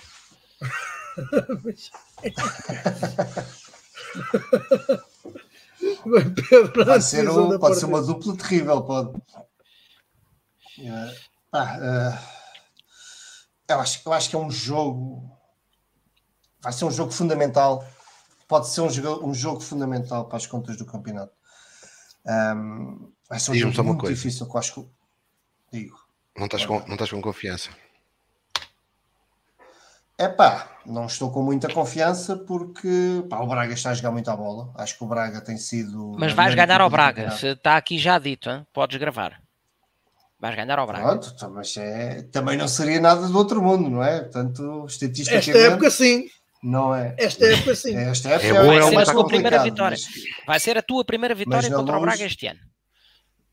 esta época. Pá, esperemos que sim, e será muito útil, até porque eu acho que uma vitória do Benfica so- sobre o Braga no sábado vai condicionar muito o, o jogo do Porto em Aroca. Eu acho que, que eles estão Eh, desesperados. já agora deixa 50 acrescentar. pontos, eles estão. Já agora deixa-me acrescentar que desde a jornada passada e até a final do campeonato, tirando obviamente a última jornada, o Benfica jogará sempre antes do futebol, antes do Futebol Clube do Porto. Olha, ó Carmo, bom. e aproveitando a interrupção do Rui, deixa-me dar-te já mais uma chega à laia de previsão, que eu já disse a todas as pessoas com quem vejo futebol e a quem me quiser ouvir. Enquanto a matemática eh, der possibilidade ao Porto, portanto, enquanto o Benfica não for matematicamente campeão, o Porto não perde ponto nenhum. Essa teoria da pressão para o Porto, esquece. Isso não acontece. O Discordo Porto, disso, mas o Porto vai Eu- ganhar os jogos eu- todos enquanto percebo- eu- for matematicamente útil. discordo, discordo disso. Pronto, então E o passado- se o Benfica ganhar ao E o Braga, passado já provou o contrário. eu, E o passado já provou o contrário. É assim, eu percebo perfeitamente o que tu estás a de dizer e acho que não é difícil. Não é, não é, não é difícil É eh, ver os últimos concordar jogos. contigo, porque nós temos a, nós tivemos a história do Porto e podemos falar eh, de tudo. É tudo. É a força anímica do Porto, é a, força externa do Porto, a força dos, dos meandros do futebol do Porto. Portanto, to- todos nós sabemos que isso ajuda e vai ajudar muito para o Porto estar na luta e estar na crença. Mas eu acho que eles dependem, por muita crença que eles tenham, eles dependem que o Benfica perca pontos. O Benfica tem que perder 4 pontos ahm, para eles serem campeões. 4 pontos pode não, chegar. Portanto, o Benfica tem que perder pontos em dois jogos, preferência para eles, com alguma derrota e um empate. Portanto, ah, eu acho que eles estão à espera que o Benfica perca pontos com o Braga. Se o Benfica ganha o Braga, eu acho que o balão deles esvazia-se um pouco, porque eles veem mais longe essa capacidade. Ou seja, o Benfica vai ter que perder pontos com o Portimonense que, ou com o Santa Clara, o que não é tão fácil como, seria, como será Porquê é, que perder pontos tiraste, com o Braga. porquê é que tiraste o Sporting daí, dessa equação? Não, porque então, o- o- ou seja, o Benfica vai ter que perder pontos em dois jogos. Ah, Se o já Benfica estavas a ganha o Braga, só sobra. Pronto, para eles, Não, na é ótica do falaste em Porto. Portimonense e Santa Clara Porto. e, ignoraste o Sporting. Claro, porque pronto, o, o Porto acredita que o, que o Benfica perca pontos com o Sporting. Será mais difícil perder pontos com o Portimonense ou com o Santa Clara. É mais fácil o Benfica, na ótica do Porto, é mais fácil o Benfica perder pontos com o Braga do que perder pontos com o Portimonense ou com o Santa Clara. É por isso que eu acho que se o Benfica ganhar no sábado, o balão deles pode esvaziar um bocado. Por outro lado, se o Benfica não ganha no sábado, nós somos nós que estamos chamados a seguir em Portimão, porque o jogo em Portimão ganha todo um, ainda mais a importância, todo o E relança o Braga. Vai, vai acontecer à volta daquilo. E Fala de relançar o Braga. gente aqui também já nós estamos aqui só a falar das contas do Porto, do Porto e do Porto, mas claro que sim, que o Braga também se ganha na luz, fica lançado e Mas tudo não pode interessa, não, repara, esse é que é Portanto- o grande dilema do Porto, é, é como, como mexer os cordelinhos, porque também não lhe interessa muito que o Braga ganhe ao Benfica na luz, não é? Sim, mas porque, eles, eles aqui neste momento, também- sim, mas eles neste momento querem, precisam que o Benfica perca pontos. Portanto, será mais fácil para eles lidar com o Braga que está atrás deles do que o Benf- Benfica está à frente. Sim, mas eles, para eles o é empate assim, é eu um acho bom ser- resultado. Claro, claro que é. O Benfica perde dois pontos e a seguir tem três jogos onde pode perder mais pontos e sendo uma ida a Alvalade e outra ida à casa a uma das fi- filiais, portanto, claro que sim, mas este jogo é muito importante e, portanto, uma vitória do Benfica cria logo uma, uma outra, uma dinâmica no futebol português, quer para o nosso bem, quer para mal dos outros, ah, que acho que terá consequências diretas no, no- na classificação final. Ah, neste momento, prever o que o Roger Smith vai fazer é um risco, é, é uma lotaria, porque ah, nos últimos jogos fez algumas mexidas, nós que o acusámos tantas vezes de não mexer, agora nos últimos jogos faz umas mexidas que, que poucos esperavam, portanto, e agora ficamos a, a, a- titularidade do João Neves é que obrigatória, pela qualidade que o tem- tem- apresentou no- nas oportunidades que teve. O Bar recupera, não recupera, que estávamos a pensar que o Bar recuperado ia jogar, vai para o banco, vemos o Bar a aquecer, mas depois quem entra é o Gilberto, não é o Bar, depois do Fred ter, ter sido titular. Portanto, há toda aqui a dúvida também na, na lateral direita. Há dúvida saber se será outra vez Neres e Ramos e João Mário nos quatro da frente, ou se irá trocar, tirar o Rafa, por exemplo, ou tirar o Neres, ou tirar, espero eu, o João Mário. Uh, pode meter mais poder de fogo na, e jogadores de jeito na, na frente de ataque. Uh, eu sou capaz, aquilo que eu queria era isto, aquilo que eu acho que vai acontecer, lá está, acho que Roger Smith vai, vai ser o conservador e não vai mudar muito, não vai ser muito diferente do que apresentámos em, em Barcelos. Uh, mas acima de tudo, eu quero é muito, muita atitude, muito empenho, muita, muita entrega do jogo, ao jogo por parte do, jogadores do Benfica, quero muita disciplina tática, quero que falhimentos não, pode, não podem ser perdulários com o Braga como foram com, com o Gil Vicente, não podem dar tantos espaços aos jogadores do Braga como deram ao Gil Vicente, portanto, não podemos ser apanhados, as costas do, do Borsas e do Grimaldo têm que ser mais bem defendidas do que, do que foram contra o Gil Vicente porque eu sei que aqui há muita gente que lhe custa dizer isso, mas eu, o Braga tem uma belíssima equipa, o Braga está a jogar muito à bola, tem jogadores muito relevantes que são capazes de, de nos estragarem a festa, portanto, acho que vai ser mesmo um grande jogo, vai ser um daqueles jogos super decisivos. E, e que desta vez caia para nós. Desta vez caia para nós, porque joga-se, vai-se jogar muito, muito do, do sucesso desta época muito do, da tabela da classificação final no sábado, no, no Estádio da Luz. Um, gosto, espero que sim, que o Carlos tenha toda a razão, que o jogo demonstre rapidamente que o Carlos tem razão e que o Benfica vai ganhar. Um, eu não estou nem crente nem descrente, não, não estou nesse ponto. Acho que vai ser mesmo um jogo muito difícil, vai ser um daqueles jogos muito, muito complicados. Estou muito expectante. Estou, acho que seria um jogo triplo uh, que eu quero muito que o Benfica transforme num claro jogo de um, em que o Benfica ganha e mantém os quatro pontos. E, e acho que aí sim ficamos claramente com. Porque eu acho que tudo, a partir daí tudo muda, tudo, tudo muda. Nós encaramos os, os próximos jogos com, com outro ânimo, com outra dinâmica e, e acho que não foge. Ganhando no sábado, acho que não foge. Não ganhando, acho que é o cargo dos trabalhos. Ora, eu aqui tendo a concordar com o Pedro, porque eu achava uh, inicialmente, e infelizmente os factos deram-me razão que o jogo decisivo do Benfica até determinada altura era o jogo futebol do Porto, principalmente não só por aquilo que significava, mas também pelo, uh, pelo uh, embalo que poderia dar para os jogos seguintes. E tanto positiva como infelizmente como veio a dar negativamente e acho que o jogo com o Sporting Clube Braga é precisamente isto para a, a ponta final da temporada, até porque uh, seria, diríamos, uh, pelo menos até ao jogo de Portimão, seria um triunfo para mais uh, claro, preferência, uh, seria menos uma semana de tormento antes da, da visita uh, da deslocação a Portimão. Ora, um, pois sim, foi terrível. Tiago, pedia-te então agora o teu lançamento para o encontro com o Sporting Clube Braga. É um jogo muito difícil, como é evidente. O Braga tem muito mérito no trajeto que teve até aqui. É, é um clube, embora não, não seja particularmente fã de, da sua liderança, que tem feito um trabalho muito meritório nos últimos 20 anos.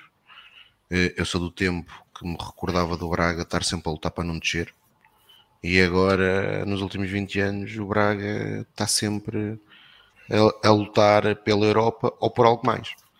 E, e, não é por acaso que mais uma vez vão estar na final da Taça de Portugal. Uh, ganharam nos últimos anos, se não me falha a memória, duas ou três taças de Portugal. Uh, uma delas, infelizmente, à, à, às nossas custas. Taças da Liga também já as venceram. E o Benfica nos últimos, nos últimos anos não tem sido feliz. O Benfica teve ali um período que contra o Braga uh, foi muito, muito, muito, muito bom, com Rui Vitória e Bruno Lage, em que o Benfica ganhou os jogos todos no campeonato. uh, o, o, período que antecedeu esse, com os seis anos de Jorge Jesus no Benfica, não foi assim tão feliz. O Benfica sentiu sempre muitas dificuldades com o Braga, fosse na luz, fosse fora. Uh, e o histórico recente diz que o Benfica nas últimas três épocas ganhou o jogo da última época, na altura até por um, por um score uh, surpreendente, o Benfica goleou o Braga por 6-1, uh, depois de ter estado empatado 1-1, um. Jogo até que marcou a lesão do Lucas Veríssimo, mas as últimas duas vezes o Benfica tinha, no, no, no campeonato de 2020 perdemos em casa com o Braga, na altura quando desperdiçamos seis pontos de forma consecutiva, primeiro com a derrota no Porto e depois com a derrota com o Braga, uh, e há dois anos uh, perdemos, uh, perdemos, perdemos por três vezes na luz. Agora, posto isto, acho que é evidente que o Benfica é superior ao Braga, só que terá que provar em campo. Este ano, uma vez fracassou completamente em Braga, por diversos motivos para o campeonato, na nossa primeira derrota da época. Uh, para a taça, infelizmente não nos deixaram. Uh, a verdade é que de 11 para 11, o Benfica foram 30 minutos do melhor que eu vi esta época da equipa do Benfica. Uh, e portanto, se tivermos um Benfica parecido, parecido com aquele que teve nos primeiros 30 minutos em Braga para a taça, mas que dure 90 minutos e com uma arbitragem decente, um, o Benfica, o Benfica estou convicto que vencerá o jogo, evidentemente sabendo que o adversário tem muita qualidade, tem muito pouco a perder neste momento, o Braga tem muito pouco a perder, uh, portanto isso, isso por, por um lado jogará certamente, uh, ou pode retirar pressão à equipa do Braga, mas também eu acho que a, a única pressão que os jogadores do Benfica podem sentir é, é a pressão positiva de, de vencendo este jogo, ficarem mais perto, ficarem mais perto do título. Eu aqui eu entendo aquilo que o Carlos quis dizer há pouco sobre o Futebol do Porto, mas eu acredito muito que, embora o Benfica tenha que se preocupar consigo, mas eu acho que o Benfica se ganha este jogo com o Braga, o Porto tem um, tem um jogo muito difícil na segunda-feira em Aroca, contra um adversário que também precisa de pontos uh, para conseguir a Europa e portanto, eu creio que será um jogo muito, muito difícil para o Porto. Eh, e evidentemente será o oposto se nós, eh, de alguma forma, vacilarmos neste jogo. Mas claro que sim, é, é, é vital, é vital ganhar esta partida, esperar que a terceira equipa esteja à altura do jogo. por incrível que pareça, é muito difícil escolher ou ter alguma preferência por qualquer árbitro. Uh, mas, mas eu também apostaria que, que, que, que virá aí Arthur Soares Dias outra vez. Uh, não me admiraria nada que isso, que isso sucedesse. Uh, e, e, relativamente à equipa do Benfica, eu acho que a equipa do Benfica, conhecendo um pouco aquilo que tem sido as opções do Roger, tem dúvidas que não seja o mesmo 11 que entrou em Barcelos. Acho que vai ser muito por aí. E já agora eu não referi isso e e tenho que fazer justiça. Acreditas que Bá possa voltar à equipa? Não, não, não acho que não volta. Acho que não volta. Nem, nem minutos esteve contra o, contra o Gil Vicente, portanto não acredito que Bá volte. Aliás, acabei de dizer, acredito que a equipa vai ser a mesma e diria, e diria não disse há pouco, eu durante muito tempo defendi, defendi, defendi o nível, aquilo que o João Mário estava a fazer esta época, neste momento para mim, e por exemplo, em comparação ao Rafa, Rafa não está a conseguir fazer golo e há pouco o Carlos e o, e o, e o Carmo estavam a ser essa discussão, mas para mim Rafa voltou a fazer um bom jogo em Barcelos, uh, muito fatigado, mas foi claramente foi claramente dos jogadores que mais desequilibrou do lado do Benfica, aliás até mais do que o Neres, que teve mais apagado neste jogo, diga-se, e ainda conseguiu falhar aquelas duas bolas isolado. Uh, claro, aparece e desaparece no jogo, é uma coisa, se percebe. Mas João Mário, neste momento, creio que, que, que está a precisar descansar e tenho pena que o Roger não veja isto, porque acho que ele de facto fisicamente, neste momento, uh, não, está, não, está, não está no seu melhor. E é natural, é natural com a quantidade de jogos e minutos, com minutos que ele teve. Aliás, alguns jogadores do Benfica que há outro, e mesmo hoje vi muita malta a pedir o Musa para titular, entendo por aquilo que o Gonçalo também não tem, não, não, não as coisas não estão a sair ao Gonçalo. Uh, porque há de facto um conjunto de atletas Benfica que tem muitos jogos nas pernas e é natural que, que vão sentindo. E, portanto, achava natural, por exemplo, que tanto João Mário como Gonçalo Ramos pudessem dar o lugar, dar o lugar a outro, mas acho que Roger vai ser fiel a si mesmo e, portanto, o 11 que entrou que entrou contra o Braga, uh, que entrou contra o Gil Vicente, acho que vai ser o 11 que vai entrar contra o, contra o, contra o Sporting Clube Braga. Ora, Carlos, concordas com esta ideia do Tiago? Achas que vai ser o mesmo 11? Começo por aí, com a tua antevisão.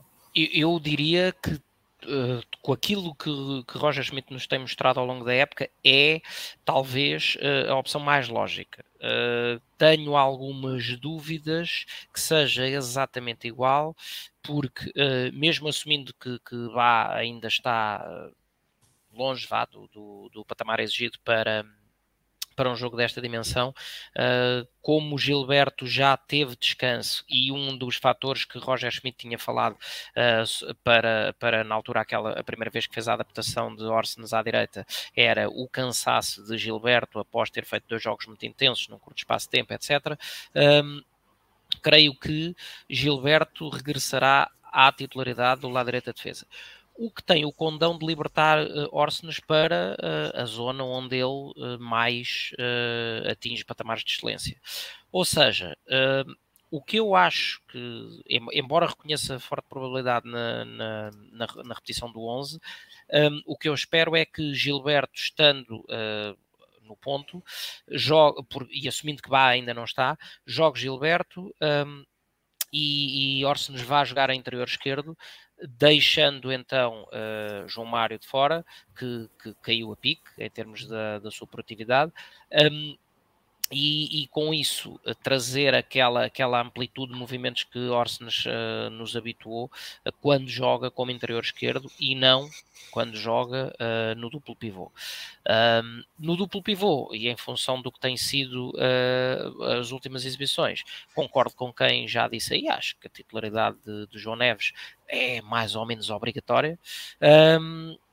E, e, até pegando aqui no, no comentário de Lourdes Simões, um, a inclusão de Orsenes nessa posição de interior esquerdo dá essa vantagem acrescida de o poder eh, fazer, quando não, quando não em posse, uh, de o fazer uh, baixar mais para junto do duplo pivô e conseguir então sim ter um meio campo do, da perspectiva defensiva, um meio campo a 3, que é absolutamente fundamental uh, para uh, quando, quando o jogo ganha em dimensão uh, e jogadores do, do, da eminência física do Almozrati, por exemplo, se começam a fazer sentir em termos exibicionais.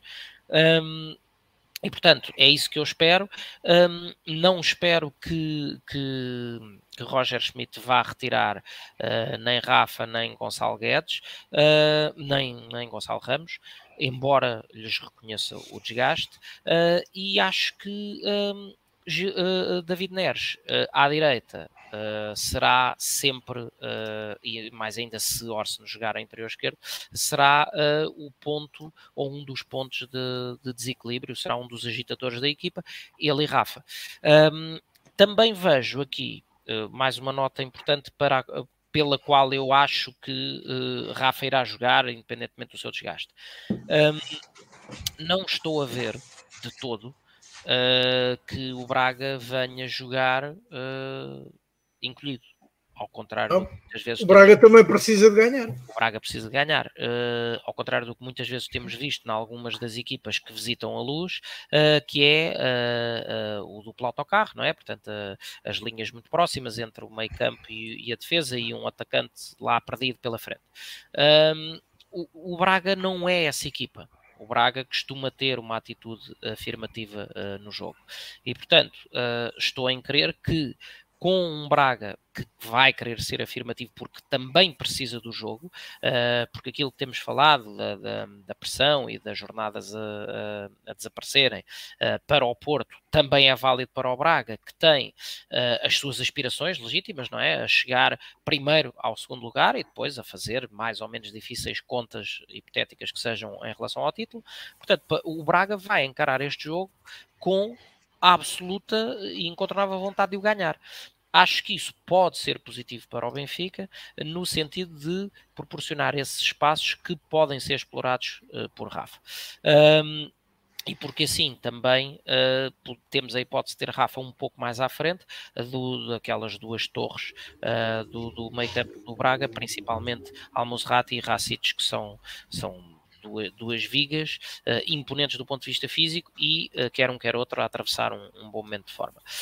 Um, Portanto, é isso, resumindo, a mesma, a mesma defesa, mas com Gilberto à direita, uh, a mesma, o mesmo duplo pivô, um, e Orsenes no lugar de, de João Mário uh, como interior esquerdo e depois Rafa no apoio Gonçalo Ramos e David Neres da direita. É o 11 que eu espero. Seja com esse 11 ou com outro qualquer, uh, é absolutamente evidente que este jogo uh, é o mais importante da época, desde logo porque é o próximo, é? tal como anteriormente e sem qualquer tipo de clichê, este, a, a deslocação a Barcelos era o mais importante porque antecedia, uh, obviamente, este jogo também é muito importante em relação ao Braga. Barcelos está para trás das costas com uma vitória. Um, com as jornadas, o número de jornadas a escassear e a meta cada vez mais perto.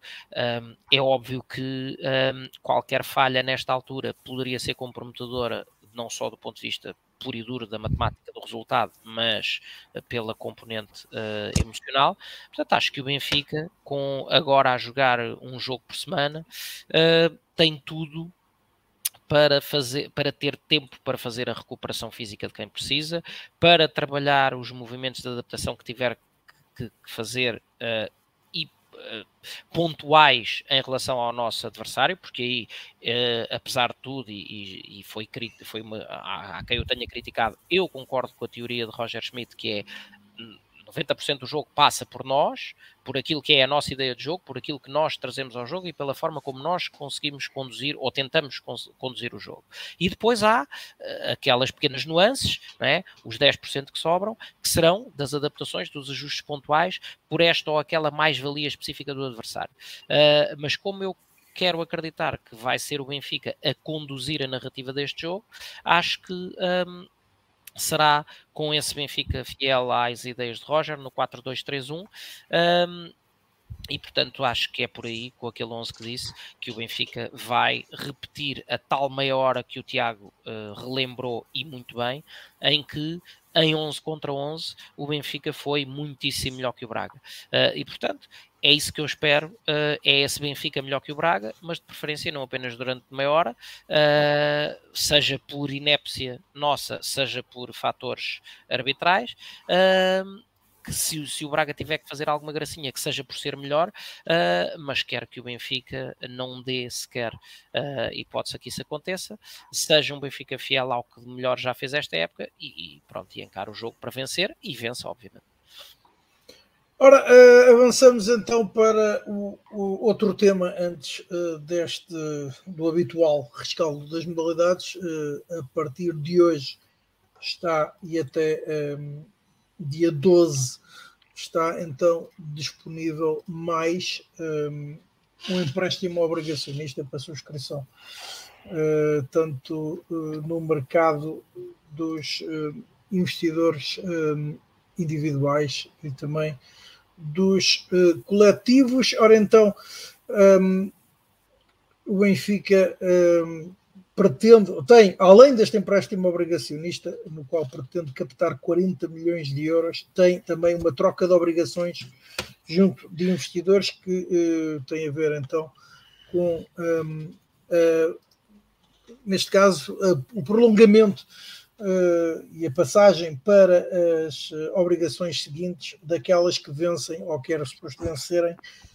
um, este mês. Ora, então, um, é no fundo mais uma operação. O Benfica nunca falhou, uh, convém frisar, o pagamento uh, desta, dos seus empréstimos obrigacionistas, ao contrário do que aconteceu com outras uh, SADs do futebol português, e então um, contando isto uh, e recorrendo também a um artigo uh, do Jornal de Negócios, uh, passo a citar para aqueles que não estejam ao corrente da situação, que aquilo que está a ser oferecido são então duas operações obrigacionistas, por lado uma oferta pública de subscrição de novos títulos de dívida, denominados de Obrigações Benfica SAD 2023 2026, que, como o título indica, ou a denominação, vencem daqui a três anos. Por outro lado, uma oferta pública de troca, lá está, que eu havia mencionado, que visa recomprar obrigações que venciam em julho deste ano e trocá-las por outros títulos que atingem a maturidade dentro dos tais três anos. No total, o objetivo é captar os 40 milhões de uh, euros, eh, sendo que a oferta até eh, 10 de maio poderá subir. Ora, um, fala-se, ou, ou, então, e, e, uma questão que nos diz respeito no juiz, a quem liga a estes assuntos uh, envolvendo a SAD do Benfica e, por consequência, uh, neste caso, uh, as equipas do futebol, é para que será usado o encaixe financeiro e que volto a recorrer ao auxílio do artigo do Jornal de Negócios e passo a citar, aos 40 milhões de euros esperados serão deduzidas comissões de coordenação e montagem da operação, bem como de colocação a pagar aos bancos, respectivos impostos, e há ainda custos com consultores, auditores, publicidade, encargos com a CMVM, a Interbolsa e a Euronext. Ora, então, a receita global, posto isto, a receita global líquida da Benfica SAD ascenderá a um valor estimado de 38 milhões 496 mil 170 euros, sendo que o, o, montante poderá ser ajustado, uma vez que o Benfica poderá decidir, conforme referi,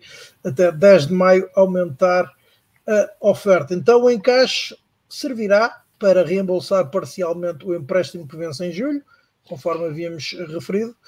Rui, mas queres, comente, que a gente comente isso ou, ou, vais, ou, vais, ou vais só delimitar-te a ler? É que assim já não vale a pena comentar. Não, não, eu quero a minha, aquilo que eu vou pôr é a vossa opinião sobre isto. Mas a minha opinião sobre isso e, está aí portanto... normal. Isto é, isto, isto, é, isto é, e é a única nota que eu vou dar sobre isto. Isto é uma operação normal de financiamento do, do clube que serve para pagar, eh, para liquidar eh, empréstimos anteriores, eh, ou, neste caso, para permitir fazer a troca de quem já subscreveu outros empréstimos que mantenha e, portanto, que o clube não tenha que pagar já.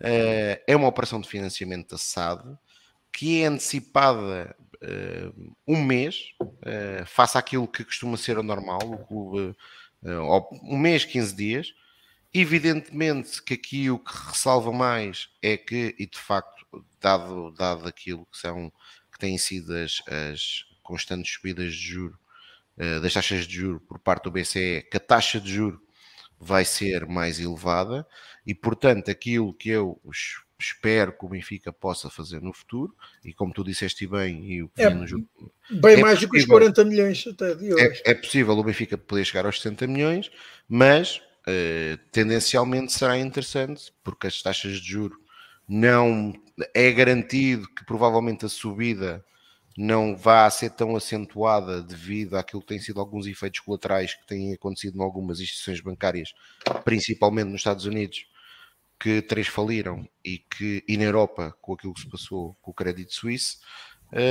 um, e portanto que foram danos colaterais uh, com esta com a cavalgada das taxas de juros tanto pela Reserva Federal Americana como pelo BCE, uh, eh, que é possível que essa subida exponencial tenha um abrandamento, tenha um abrandamento, mas o que é facto é que não é suposto que as taxas de juros vão, que venham a baixar nos próximos tempos. E isso significa que o Benfica, neste momento, lá está, para isto ser um investimento atrativo para quem, para quem, para quem compra as obrigações, para quem adquire as obrigações, tenha que pagar uma taxa de juro, tenha, tenha que oferecer uma taxa de juro superior. Portanto, é interessante que o Benfica possa, possa uh, diminuir dentro do possível uh, os valores dos empréstimos obrigacionistas, porque caso contrário, vai daqui para a frente, e já aconteceu isto no ano passado. Já aconteceu isto no ano passado. O Benfica vai, vai, vai, vai pagar mais. Uma análise interessante sobre isto também fez o Correio da Manhã, por incrível que pareça, uh, que é a taxa de juros que o Benfica vai pagar é muito elevada para aquilo que é o clube mais sólido financeiramente português e como tu disseste bem, o único dos, dos três grandes que nunca entrou em default, nem em 2020, quando tivemos, evidentemente, um, um momento crítico em que isso até poderia ser uma possibilidade quando, quando, quando o ex-presidente do Benfica foi detido uh, e que estávamos a meio uh, de uma operação de um empréstimo obrigacionista. Uh, mas voltando àquilo que estava estava, estava, a sobre o Correio da Manhã, a análise que o Correio da Manhã faz deste fim de semana, que é isto vai muito possivelmente ter impacto uh, no, nas, futura, nas futuras operações, uh, tanto do Sporting como do Futebol Clube do Porto, mas nomeadamente o Futebol Clube do Porto, que, que atravessa uma situação financeira muito complicada, que neste tipo de operações oferece uma taxa de juro muito superior e o Benfica neste momento a pagar 5 significa que o Futebol Clube do Porto terá que subir o valor. E só aqui, só para dar uma notinha, no último empréstimo obrigacionista que a Futebol Clube do Porto SAD fez, uh, entidades independentes como a Proteste uh, não recomendaram o investimento. Uh, e é preciso ter, ter, ter, ter, ter aqui atenção, principalmente para quem quer investir.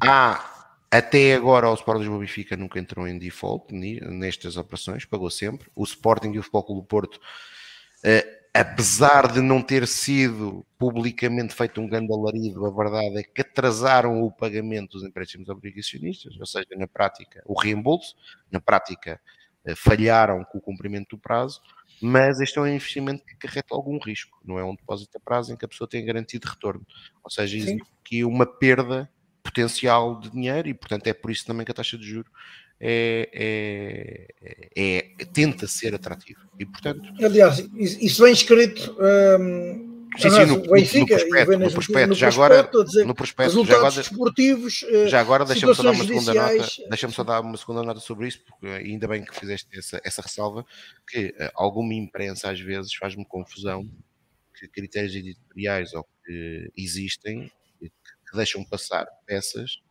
ou clickbait é o Benfica assume riscos. Não, o Benfica e qualquer entidade que emite um empréstimo obrigacionista tem que pôr um conjunto de ponderações para uh, uh, o cliente final, para o investidor final perceber uh, a situação e o contexto da sociedade. E foi isso que o Benfica, mais uma vez, já tinha feito no passado e mais uma vez replicou neste, neste empréstimo obrigacionista.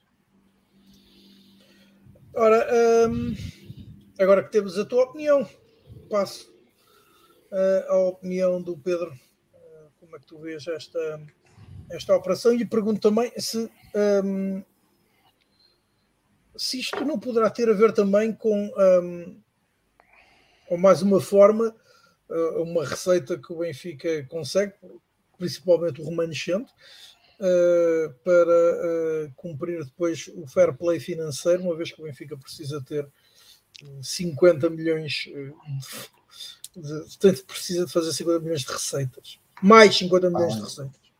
Honestamente, não sei se o empréstimo obrigacionista encaixa nesse. Não, claro que não. Nas é um receitas é dívida. do fair play, não me parece. É dívida. É dívida. Exato, não, não parece que seja por aí.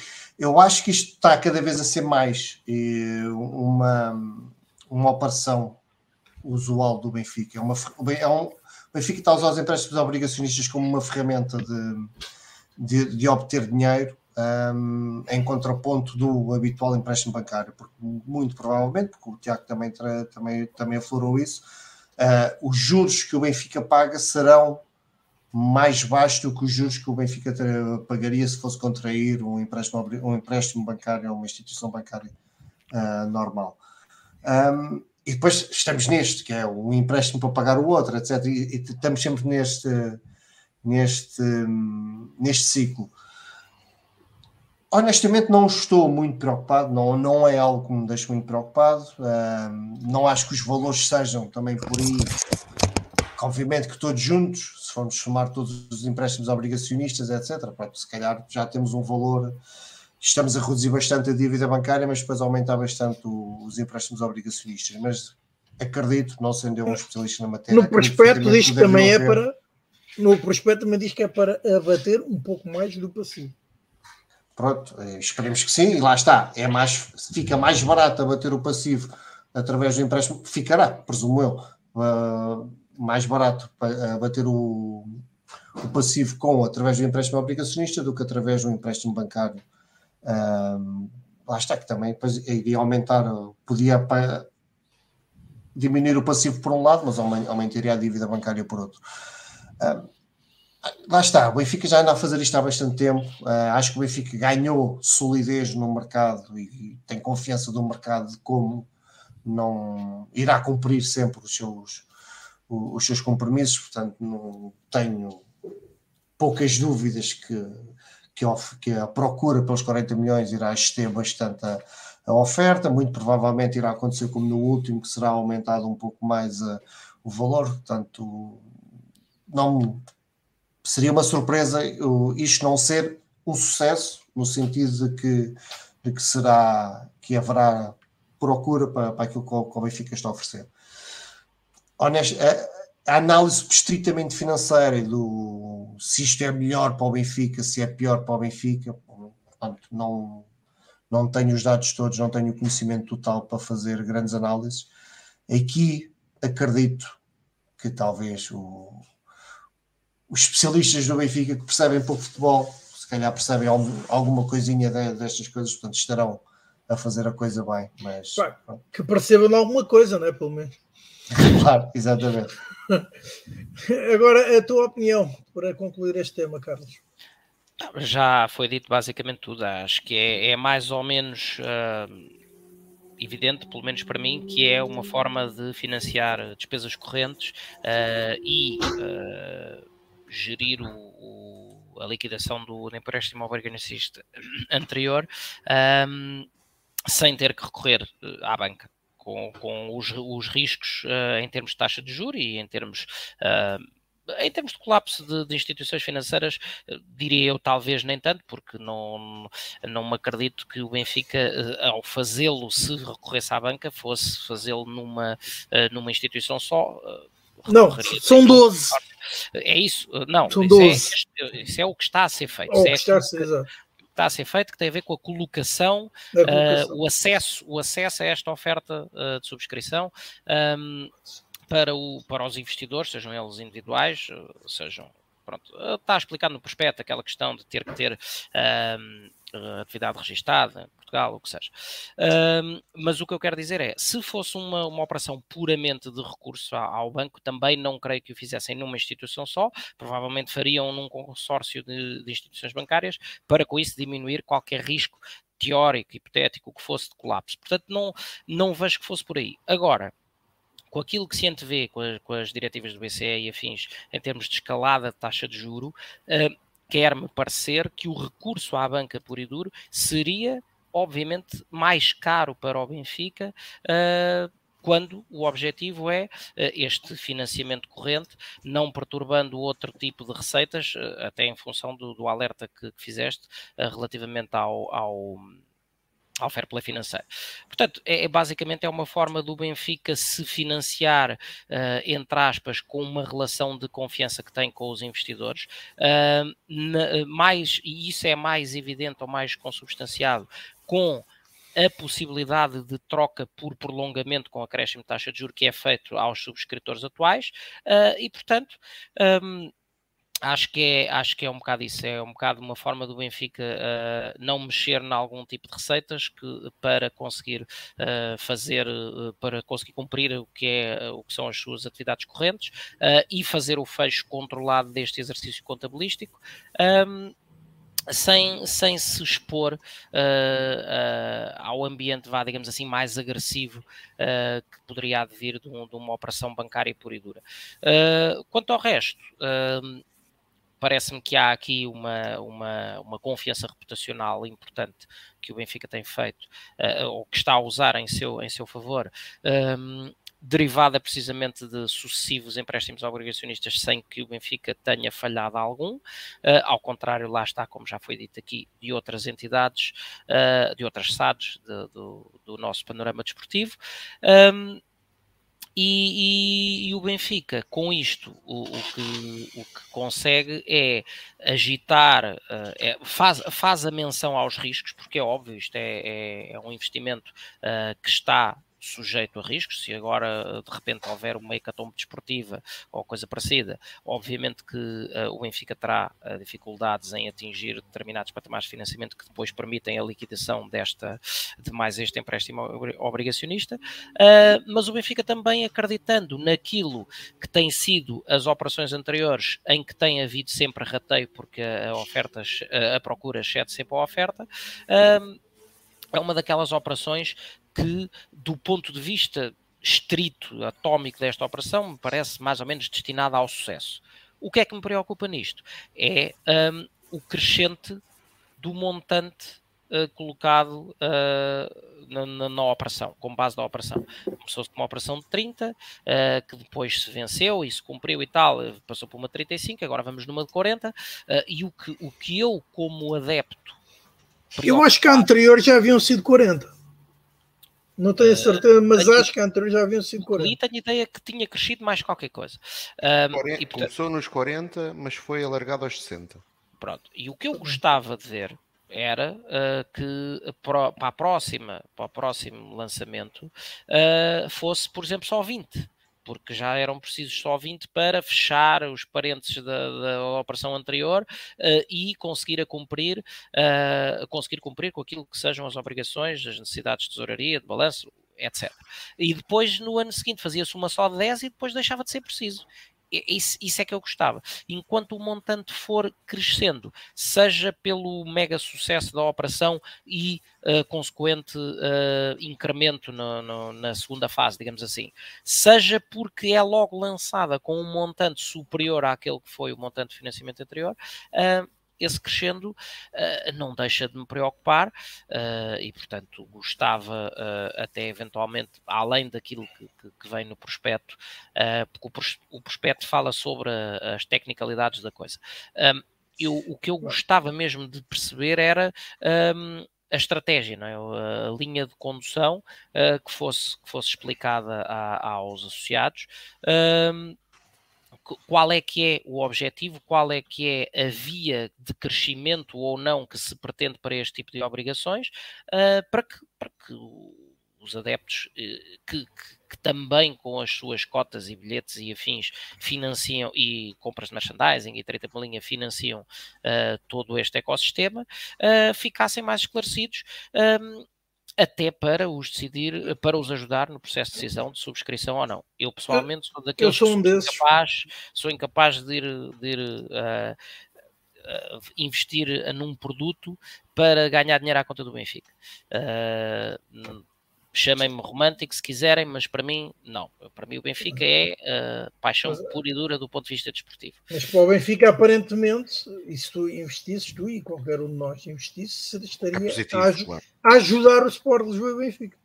Pronto, mas como eu tenho as minhas reservas relativamente a esta, a esta operação ou a estas operações, por tudo aquilo que acabei de referir e pelo crescendo que elas me parecem ir representando uma após outra, uh, não, não considero para mim para sim, mim sim. pessoal, que seja, que seja este o caminho.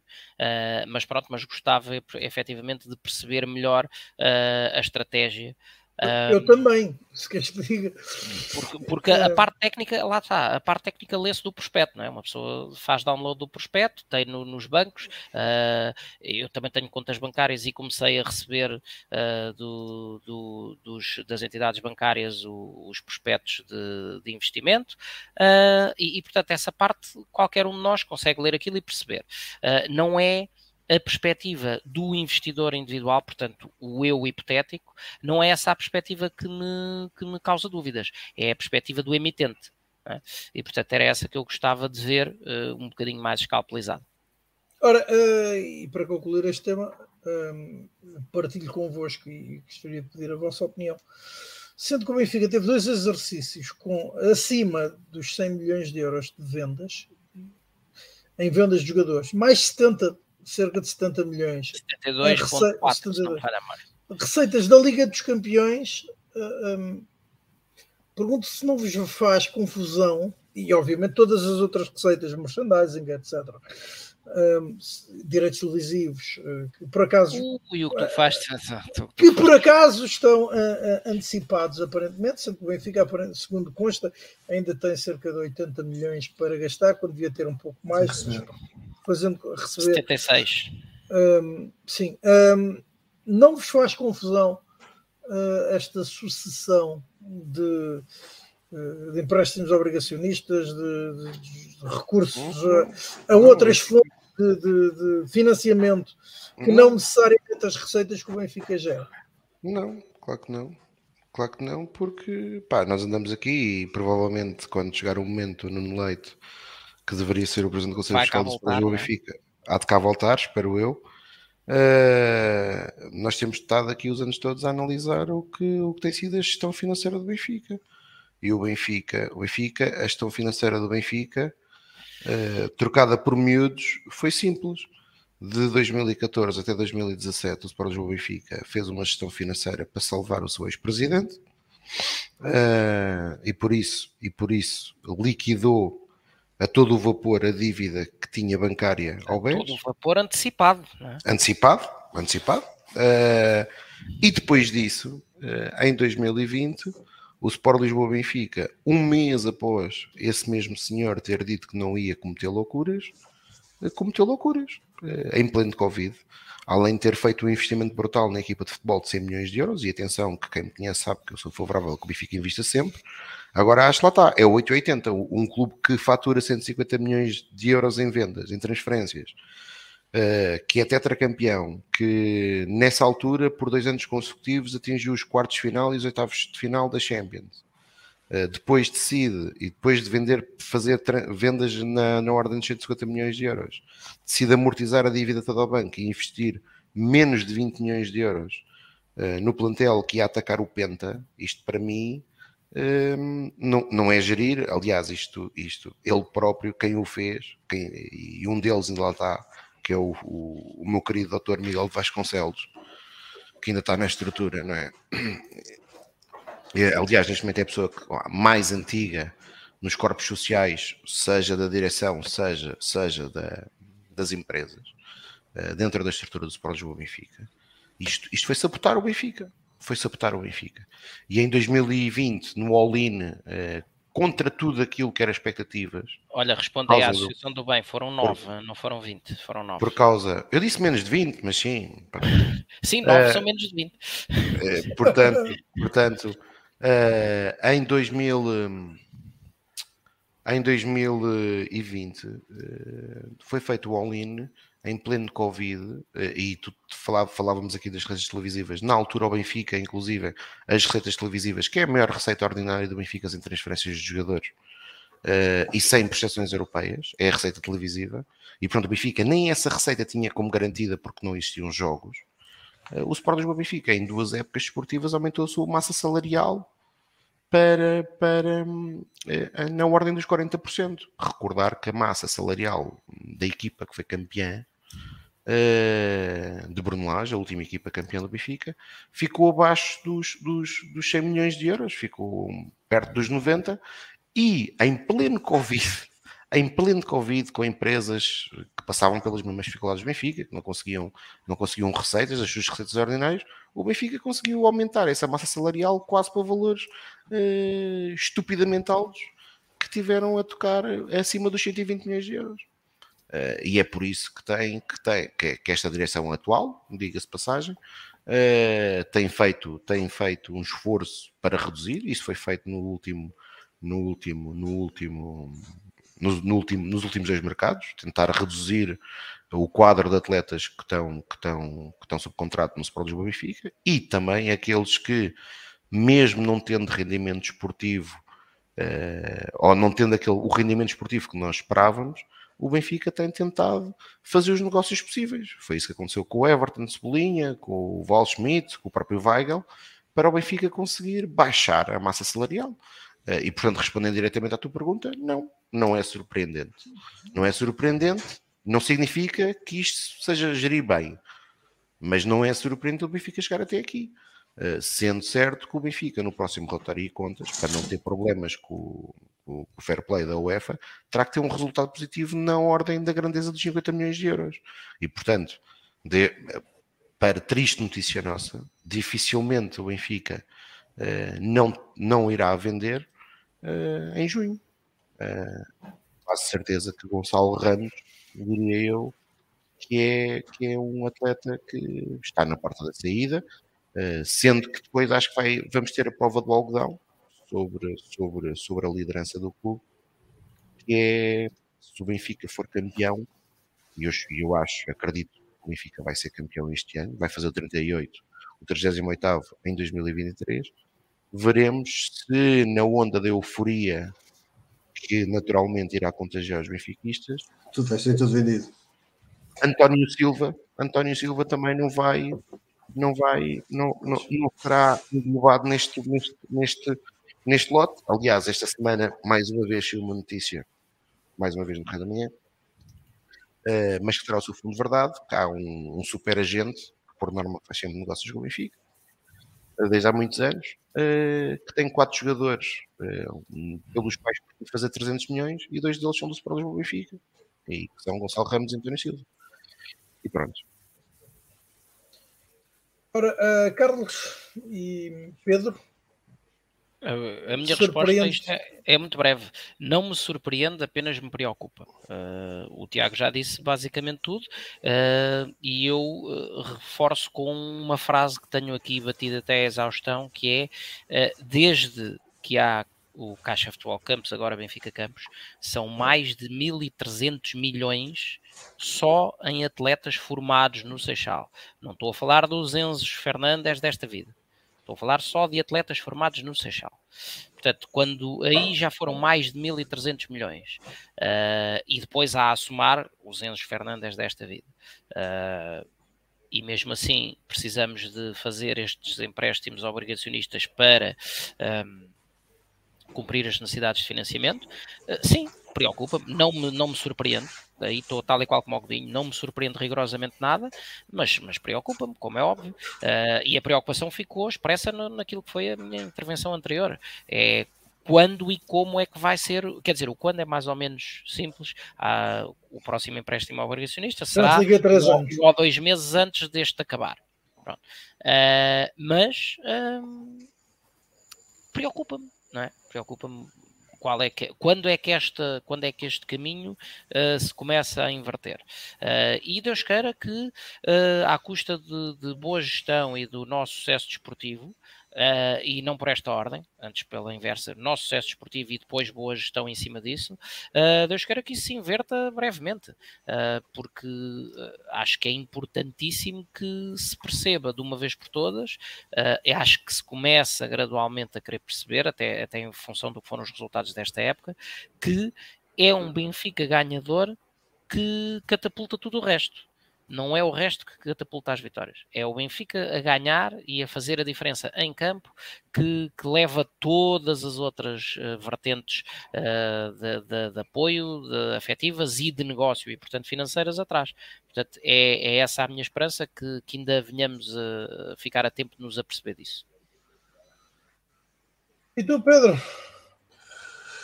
Assim, eu vou um pouco uh, contrariar aqui os meus colegas porque a mim surpreende-me um bocado, porque como tu disseste e bem, é muito dinheiro. E o Carlos agora falou, falou muito bem, relembrou isso, são mais de mil milhões só do, do Seixal. E para lá do Seixal temos um Enzo Fernandes e temos um Darwin que estão aqui 200 milhões assim por alto. Epá, é muito, muito dinheiro. É, Oh, cara, desculpa, disse bem, relembrou. Mas é, é, como diz aqui o Richard, e que foi aquilo que eu tentei dizer. Certo, é muito dinheiro, mas eh, os custos também foram muito grandes, não é? Claro, é isso, calma. É, é isso que eu ia dizer. Os custos podem ter aumentado e, aumentaram, e nós sabemos que os custos com o pessoal aumentaram bastante, mas é muito dinheiro que entrou no Benfica. As receitas foram muito boas e, e, e, a, e a questão que temos que ver é onde é que está o dinheiro. Porque nós não se, nós sentíssemos, ok, está a entrar muito dinheiro, nós estamos a gastar muito com, com os jogadores, uh, estamos a bater o passivo de uma forma brutal e temos um passivo residual, etc. Não, nada disso. O passivo até tem, uh, tem, tem, vindo a aumentar nos últimos tempos. Seja, Sim, e que ronda os 400 milhões de euros. 400 milhões de euros. E, e parece houve, que nunca baixa daí. Houve ali uma altura que teve uns 300, 300 e pouco, agora voltou outra vez para perto dos 400. Ou seja, Sim, mas onde é, é que está a vir este dinheiro é? todo? Este dinheiro todo. Cara, mas é O, nós tivemos um aumento de 20 milhões de euros do, do Laje para, para a época de Jorge Jesus, naquele nos custos com o pessoal. Pá, é muito dinheiro, 20 milhões, isso é indiscutível. Mas, quer dizer, 20 milhões é uma venda que o Benfica faz uma vendazita e tal, e paga, o Darwin paga 4 anos de, desse aumento de 20 milhões, percebes? Portanto, ah, como é que o dinheiro tem que ir para o lado.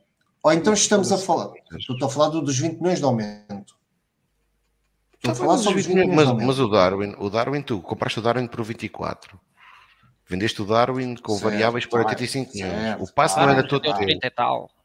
Não, é rendeu 30 e tal. Aliás, aí, aí o doutor Miguel Vasconcelos, até para mim, e algo que eu espero que o Benfica volte a fazer este ano, e que o doutor Miguel Vasconcelos, diga-se passagem, fez com muita qualidade, Uh, até explicou de forma brilhante como é que um jogador da formação uh, contabilisticamente era muito mais rentável de vender. Mas quer dizer, tu estás a esquecer de uma coisa, que para, ou para mim estás a esquecer de uma coisa que é o Benfica, o Benfica num all-in que Luís Filipe Vieira fez em 2020, Sim. vendeu Ruben, Dias, vendeu Ruben Dias à pressa, porque o plano não era vender Ruben Dias, vendemos claro, Ruben Dias à pressa. Claro, falhámos a Champions esse ano. No ano seguinte, tu não vendeste ninguém e os custos ficaram lá todos. Porquê? Porque tu não tinhas ninguém para vender, porque é o que o Carlos dizia bem. Claro. Se desportivamente, se desportivamente uh, o foco não for desportivo, depois tens as consequências também nas vendas. Tu não vendeste ninguém. Certo, mas, mas, a questão é essa, Tiago. Uh, e aqui, certíssimo, o foco está certo. Houve um aumento muito grande dos custos, quer de ordenados, quer de contratações, em 2020 mas antes disso já tinha entrado muito dinheiro. Todas estas contas que o, que o Carlos fez agora, que está nos mil milhões, há um, umas 4, 5 épocas atrás estava nos 600, 700 milhões. Ou seja, é muito dinheiro, nós já comentámos isto várias vezes, é muito dinheiro. E nós não sentimos, não... O estádio falou-se, o estádio ia-se pagar em meio dúzia de anos e afinal só ficou pago ao final de 20 anos. E porquê? Como? Há muitas eu percebo perfeitamente a questão de dizermos que, que não surpreende, porque já são 20 anos de, desta gestão, nós sabemos com o que contar, Epá, mas eu continuo a ficar surpreendido, porque é muito dinheiro, é muito dinheiro que está a entrar no Benfica. O Benfica está a gerar muita receita, receita extraordinária, receita ordinária, um, resultado, etc. E eu não noto, apesar de reconhecer perfeitamente o aumento do, dos custos com o pessoal, o, continuo a achar que não justifica. Não, tá, não consigo encontrar aí a razão para o escoamento de todo este dinheiro. Pá, e nós não mas, vimos. Mas tu, não podes, tu, não podes, tu não podes ir por aí. Tu vendeste a João Félix por 100 milhões. Pronto. E tu em dois anos desbarataste esse dinheiro. Desbarataste. Está bem. Pronto. Desbarataste okay. por completo. Desbarataste. Tu, tu, repara, tu tiveste no ano que o Benfica falha a Champions, o Benfica tem que vender Ruben Dias à pressa e fica sem a segunda receita mais importante de todas para o Benfica. Certo. É? Que é a receita da Liga dos Campeões, porque quer dizer, foi uma época desastrosa e o resultado no ano passado, só, o resultado dessa época foi um prejuízo na ordem dos 50, 60 milhões. E no ano passado foi mais do mesmo porque tu não conseguiste vender ninguém. E lá está, tiveste a receita fantástica, fantástica do, do da, da, Liga dos Campeões, porque no ano passado chegámos aos quartos de final, não, não, fizemos tanto, não fizemos tanto dinheiro na fase de grupos, os valores também eram um bocadinho mais baixos, este ano voltaram a subir um bocadinho, mas já fizemos uma grande receita europeia. O problema é todos os custos que estavam lá inseridos, quer dizer, e esses não, pá, não, eu percebo, eu percebo o que quis dizer, uh, acho que o Benfica tem que ser muito, muito melhor gerido, Uh, concordo com tudo isso, mas é, é, o que é. Aliás, o Benfica, mesmo agora com a história do Enzo, e é, eu já disse isto, quando o Benfica vende um jogador por, por 100 milhões, se o Benfica não tem automaticamente alternativas ou não consegue encontrar alternativas, seja dentro de casa, seja eh, imediatamente já ter um jogador contratado para prevenir um caso destes, ninguém está à espera, como é evidente que o Benfica agora, que todo mundo da Europa sabe, todo, todo, todo mundo sabe, que o Benfica acabou de vender um jogador por 120 milhões, que o Benfica vá uh, encontrar ou um, um clube vendedor de um atleta com potencial que aceite vender por 5 milhões. É? Mas por outro, da mesma razão, se calhar também sabe que o Benfica está a fazer empréstimos obrigacionistas para se financiar, portanto, se calhar não terá assim tanto dinheiro. Não, os empréstimos obrigacionistas é um veículo para, como disse, disse bem o Nuno Gomes, está aí, para gerir a dívida. Para gerir a dívida. O Benfica está a gerir a dívida. O Benfica está a fazer troca de dívida por dívida. Eu, a minha posição sim, sim, é, muito, é, é muito. É, é, isso é factual. O Benfica o que está a fazer é isso. Qual é o risco disto? É aquele exatamente que o Carlos disse, que é se nós no ano passado fizemos um empréstimo obrigacionista a uma taxa, creio eu, de 4%, e se este ano estamos a fazer 5%, significa que este empréstimo vai nos ser mais caro. Isto é fazer contas, não é? Pronto, este, embora, embora haja aqui um fator importante que é a inflação. Uh, mas o que o Benfica está a fazer, o que o Benfica está a fazer é só maturar dívida, é só atrasar dívida. Sim. É por isso que é muito atraente para o Benfica os investidores que digam assim: olha, eu quero, eu quero uh, uh, fazer a, a renegociação do, do, do, meu empréstimo, que é manter as minhas obrigações. Portanto, isso, isso aqui o Richard Barros também. Aqui o Richard Barros fala, a gente, estamos aqui a falar todos na, nas receitas acima de mil milhões, etc. Pronto, também fazia sentido ver uh, no mesmo espaço temporal os custos, os custos que o Benfica teve. Ah, mas é isso que eu estou a dizer, não é? Os custos, os custos são os que são, não é? Os custos do Benfica. Mesmo assim, se for nesta ordem de grandeza de 700, 800 milhões para um mil milhões, mais acima de mil milhões, o saldo. Lá está. Tu, tu, estás a falhar. Devíamos estar melhor do que estamos. Nós estamos a falar nas receitas brutas. Eu acho que nós devíamos estar muito melhores era no ponto de vista desportivo e claro, ter capacidade isso... e financeiramente e, ter, e financeiramente ter capacidade para fazer as coisas. Porque o grande problema, mesmo nos últimos anos, e o Carlos, eu, e o Carlos tocava nesse ponto, o grande problema, e, eu, e nós já, já, já falamos aqui várias vezes sobre isto, é que o Benfica, durante muitos anos, uh, encarava, encarava uh, a Liga dos Campeões para ir à fase de grupos. A ambição era ir à fase de grupos. Sim, era, Terminava chegava. aí. Chegava e ponto final. E esse, por exemplo, este mindset, imaginem o que, é que seriam as contas do Benfica sem ter chegado no ano passado aos quartos de final. E este e, outra vez. Seria um desastre autêntico. Seria um desastre autêntico. Portanto, é, é, assim, é menos de metade, basta tu veres o, o que é o prémio de entrada não é? Exatamente. e os Portanto, 70 e tal que, que acabámos por fazer. Levavas com os 25 iniciais ou coisa parecida e está bom. Exato. Portanto, o nosso foco tem que ser essencialmente no plano desportivo e, e, e, depois, claro, não o Benfica, que é isso que eu espero, o Benfica acho que tem perfeitamente condições de, no próximo ano, ter capacidade de investir, ter capacidade de voltar a investir 30, 40, até 50 milhões de euros Acho que este plantel necessita de reforços, nós depois falaremos disso mais à frente, da opinião de cada um. E o Benfica tem essa capacidade de investir, mas tem que ser cirúrgico na forma como reforça-se. Claro, claro. E, e, e, e, portanto, é essa a grande questão, porque, como é evidente, caso contrário, o dinheiro também desaparece no instante, o, o que foi feito agora. Porque uma coisa básica, podíamos, estar, podíamos ter gasto o dinheiro que gastámos e estamos aqui a discutir a necessidade claro. dos empréstimos obrigacionistas e isso tudo mas alicerçados num sucesso desportivo brutal. Claro. Que não mas, o, mas o Benfica e tu, e tu, nós já tivemos essa. Eu, para mim, essa para mim não é uma discussão que eu tenho contigo, porque eu concordo contigo sobre o atleta, eh, não concordo depois com, com, com, com a extrapolação que tu fazes. O Weigl. O Weigl é um bom exemplo de tudo aquilo que é mal feito no Benfica, ou que foi mal feito durante anos no Benfica. O Benfica contrata um jogador que tem qualidade, evidente, evidente que tem qualidade, mas é um jogador que, para o modelo que o Benfica jogava, e jogou assim durante anos, não é um jogador que encaixe. Não é um jogador para aquele modelo. Independentemente de nós gostarmos ou não do atleta. Não é. E, portanto, não deixou muitas saudades na maior parte dos adeptos. E é natural que não tenha, não, que não tenha deixado, porque não deixou a marca, obviamente que apanhou um contexto eu difícil. Acho que, eu acho que o Weigl nesta época tinha tudo para brilhar. Pronto, tu, tu, achas isso, o Roger Schmidt claramente não achou. Claramente não achou. Pronto, o Roger Schmidt claramente, desde o início, de, não, desde o, a pré-época. Onde, claro. onde, onde, tu traz razão, onde tu traz razão nisso é vamos buscar o Weigl se o treinador não conta com o Weigl. Isso obviamente não faz sentido nenhum por muito que eu goste do Weigl, por muito que, que, o jogador seja bom, se o treinador não o quer, exemplo. não faz sentido irmos gastar 20 milhões mais o jogador exemplo. mais bem pago do plantel para, para não jogar. Exemplo. É óbvio. E dou-te exemplo. Não faz sentido tu ires buscar o RDT, que é um ponta de lança, se depois o treinador acha que ele, é que ele não vai ser ponta lança, vai ser o número 9. Claro, que ele não vai ser... claro, claro. É, quer dizer, é isto que não faz sentido. O Benfica, depois de Félix, aliás, o Benfica, não é o Benfica depois de Félix, o Benfica viveu de propaganda. É? Em 2020 nós tivemos uma certeza de algo que para muitos, eu, eu, eu tantas vezes fui atacado por causa disso. O negócio Garay, quando o Benfica vendeu o negócio Garay ao Zenit, cheirou mal por todo o lado.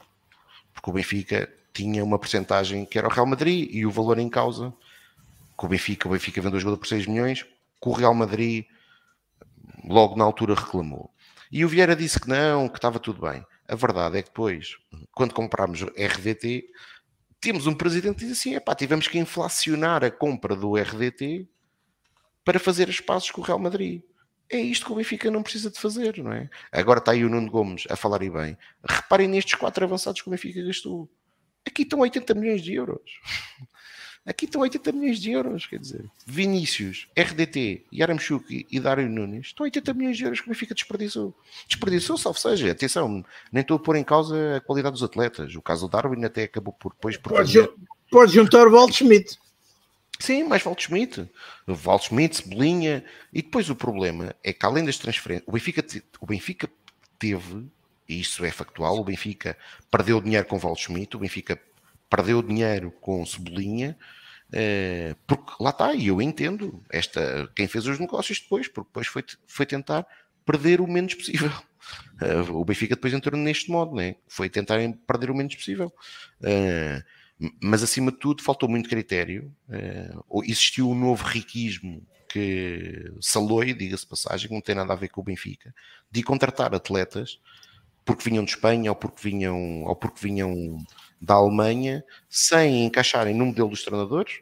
Uh, portanto, só porque sim, eu recordo-me daquilo que foi na altura uh, a grande, a grande, a grande, o grande chavão da contratação de Weigl. O Benfica tem capacidade de contratar ao, ao campeonato alemão. O Benfica, eu, eu queria que o Benfica tinha capacidade de ganhar, não é de contratar ao campeonato alemão. Eu Passas! Que... Não, não, ouve lá. Eu nem vou, obviamente que é isso, mas eu quero é que o Benfica faça uma coisa que durante muito tempo fez. Ou conseguiu fazer, obviamente que houve alguns casos que falhou, mas eu quero é que o Benfica gaste uh, eh, 4 ou 5 milhões, como gastou num miúdo com 17 anos que se chamava o Black, e claramente foi uma contratação, sem sombra de dúvida. Pena foi o péssimo negócio depois na venda, uh, que ganhámos pouco mais do que 16 milhões. Mas é isto que eu quero, ter a capacidade de, que é difícil, atenção, isto não é fácil, detectar um jogador com aquele potencial uh, e trabalhá-lo, e o Benfica trabalhou bem o jogador, teve paciência, é isso que eu quero. Eu quero Mas um... é outra questão, é que o Benfica parece que nunca mais voltou a fazer isso. Não, eu acho que o Benfica, que o Benfica faz isso. Eh, tanto que faz isso que, por exemplo, neste momento tens na formação, saber se tens o, o Xenadur, tens na formação, mesmo agora viramos para o mercado nórdico, vamos ver o que é que vão dar o, o Tenstag e o, e o, o Sheldrup. Eu tenho muita, muita expectativa, Esses principalmente no Sheldrup. Referenciados, já estavam referenciados Pronto, por eu acho que hoje, europeus. Eu acho que hoje. Felizmente acho que hoje, o Benfica. Mas acho que hoje, uh, o Benfica hoje, antigamente fazia, uh, uh, antecipava-se bem, lá está, ir à Eslovénia ir descobrir o All Black. Então está bem, já... É o Benfica gastou 4 milhões, não é? a mesma coisa. O Shell Group estás a falar gastou 7, o Benfica gastou 4, foi a mesma coisa. O Benfica antecipou-se, pagou dinheiro, como se antecipou no Shell Group, é a mesma coisa. E, e é bom o Benfica sentir isso, como espero que o Benfica faça aquilo que, eh, e, e isso até às vezes até para os adeptos perceberem, eh, principalmente no caso da formação, e acho que é importante nós enquanto benfiquistas percebermos isso. Para mim, eh, eu dou um exemplo, para mim fez zero sentido o Benfica contratar um Jurici com um Talisca, quando na sua formação tinha um miúdo a brilhar que se chamava Bernardo Silva. Claro. É Porque o Benfica quando contrata um Jurici com, ou um Talisca, e os atletas obviamente não têm culpa nenhuma, é natural que o treinador se sinta pressionado a colocar esses, esses à sua frente. Porquê? Porque representaram um custo elevado para o clube. E o Bernardo sofreu com isso, foi tapado. Evidentemente que depois podemos falar aqui do Jesus, disto e daquilo, mas isto aconteceu. Como nos laterais, por exemplo, eu vou dar aqui um exemplo e se calhar vai, vai-me cair tudo em cima, na caixa. O Benfica, o Benfica gastou dinheiro com o Ristic, que eu até acho que não é mau jogador, Uh, provavelmente vai ser o Grimaldo. E eu vou perguntar: o Nuno Tavares não tinha lugar neste plantel? Pois. Tinha? Tinha, não é? O que é que aconteceu? Pessimamente gerido. Pessimamente gerido pelo Benfica. O Tomás Tavares, em condições normais, não é melhor que o Gilberto, mas de longe. mas de longe. Pessimamente gerido. E o Gilberto, que, pá, que eu entendo, a malta, que ele é raçudo, que ele dá tudo, pá, custou ao Benfica 4 milhões de euros. Não é? Serve para o Benfica, para aquele Benfica que nós queremos. Como diz o Carmo sobre o João Mário. Para mim não serve. Nós é o Bruno Vlaco Dimos? Pronto, não é? Mas esse chegou a custo zero, curiosamente. Não, mas, mas, mas lá está, estás a ver? O Vlaco Dimos é uma contradição que eu entendo. Veio praticamente Sim. a custo zero. Pronto, tudo bem. É pá, obviamente que já falamos aqui várias vezes. Acho que precisamos de melhor. Também não acho que, pronto, há, há, há, não é horrível, não é? Agora, agora, agora não, não faz a diferença. Pronto. Ora, a diferença fizeram algumas das modalidades. Epá, foi um fim de semana. Foi, sim. Pode-se dizer que sim. Uh, Tiago, começamos por ti. O teu, Olha, o uh... rescaldo. Ou agenda, ou, não sei se o Carlos quer começar e depois o rescaldo. O Tiago diz o resto e faz a agenda. Ou então, começar, podemos começar pelo Pedro Carmo também. Olha, ele, é uma... tem, tem, material para falar que eu sei. Exatamente, e que é bastante aguardado sempre por todos aqueles que nos estão a ouvir. Esta Começamos pelo positivo, é isso, é? Por uma, uma, nota positiva, já que a seguir vai ser uma desgraça pelos vistos, não é? Não vejo porque pronto, é que há uma desgraça também, também não é Pode assim. Hum. Ah, pronto, as nossas meninas do polo aquático empataram a, a final, portanto vamos ter agora a negra no, no, no dia 6 de maio, uh, conseguimos empatar a um após ir a penaltis de polo aquático, é sempre um, um momento fantástico de, de se ver na, na, competição, onde se pode ver uh, o esplendor técnico da, das jogadoras, portanto é muito giro, aconselho a todos. E pronto, as meninas estão na luta e vamos ver se no, se no terceiro na negra, no jogo 3, conseguimos trazer o título para o Cosme Damião e as meninas tornarem-se tricampeões. Sim, e fazes aquilo, e fazes aquilo que o João está aí a dizer, não é? Que é ir, ires ao sábado ao polo aquático, não é? Exatamente. E pedires um autógrafo, por exemplo, à capitã de equipa. Como é que se chama a nossa capitã de equipa? Uh, coisa. Ah, coisa. É isso. Muito bom. Uh, e pronto, tens mais alguma coisa a destacar, Pedro? Antes de passarmos não, não, a bola. Não há assim mais nada, infelizmente, apesar de já termos o, o regresso da sardinha, ainda não temos a pesca uh, nas nossas albufeiras e barragens. a sardinha não se costuma pescar nas albufeiras. Fica não, só sei. a dica. Então, mas podia haver, podia, podia haver tipo de competição, não estou a dizer se pode haver competição de sardinha nem alto mar. Porquê é que estás tu a limitar a... Também é o jogo da sardinha. Os nossos atletas. Aquele, aquele Assinaram com as mãozinhas e coisas. ok. Avançamos. Agora como é que é? Carlos, queres avançar tu já? Ou... Eu vou e depois o, o, Tiago remata com as que me faltarem e com a, com a agenda que ele tem sempre aí de cor. E bem, e bem.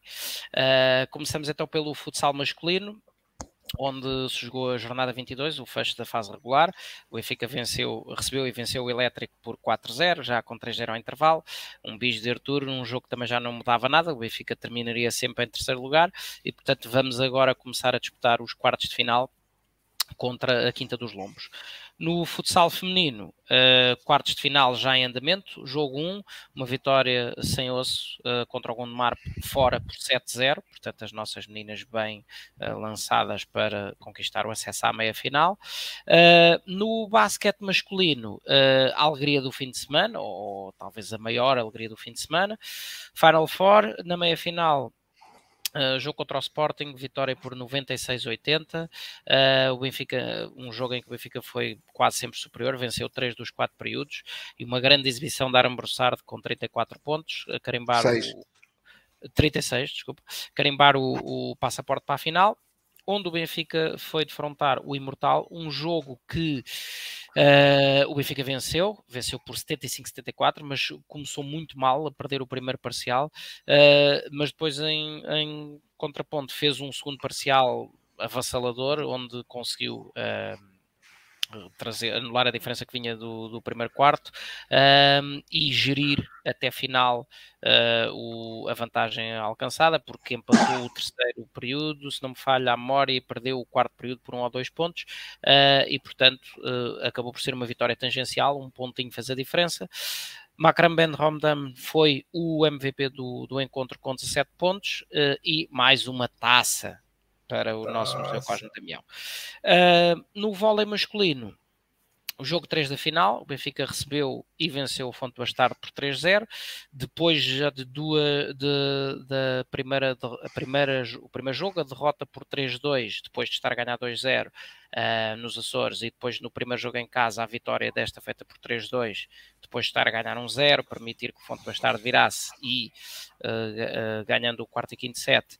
Agora sim, uma vitória absolutamente convincente por 3-0, sendo que agora temos o jogo 4 nos Açores. O Benfica pode ser campeão já amanhã jogo pelas 21h30. Confesso que não sei se vai ter transmissão televisiva ou não, mas é um daqueles jogos que, se tiver, gostava obviamente de ver.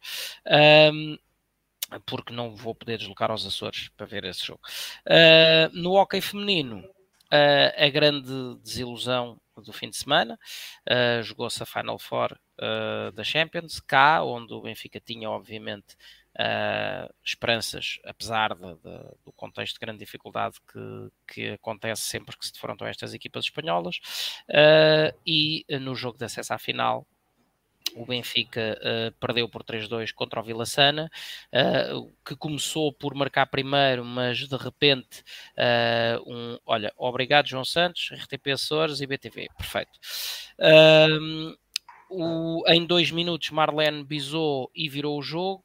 Uh, ainda assim, uh, não foi suficiente para conseguir aguentar o ímpeto das espanholas, uh, que acabaram por vencer por 3-2, tendo a história repetido esta derrota contra, contra o Vila Sana e o Benfica mais uma vez adia o sonho de, de conquistar a Champions do, do hockey feminino.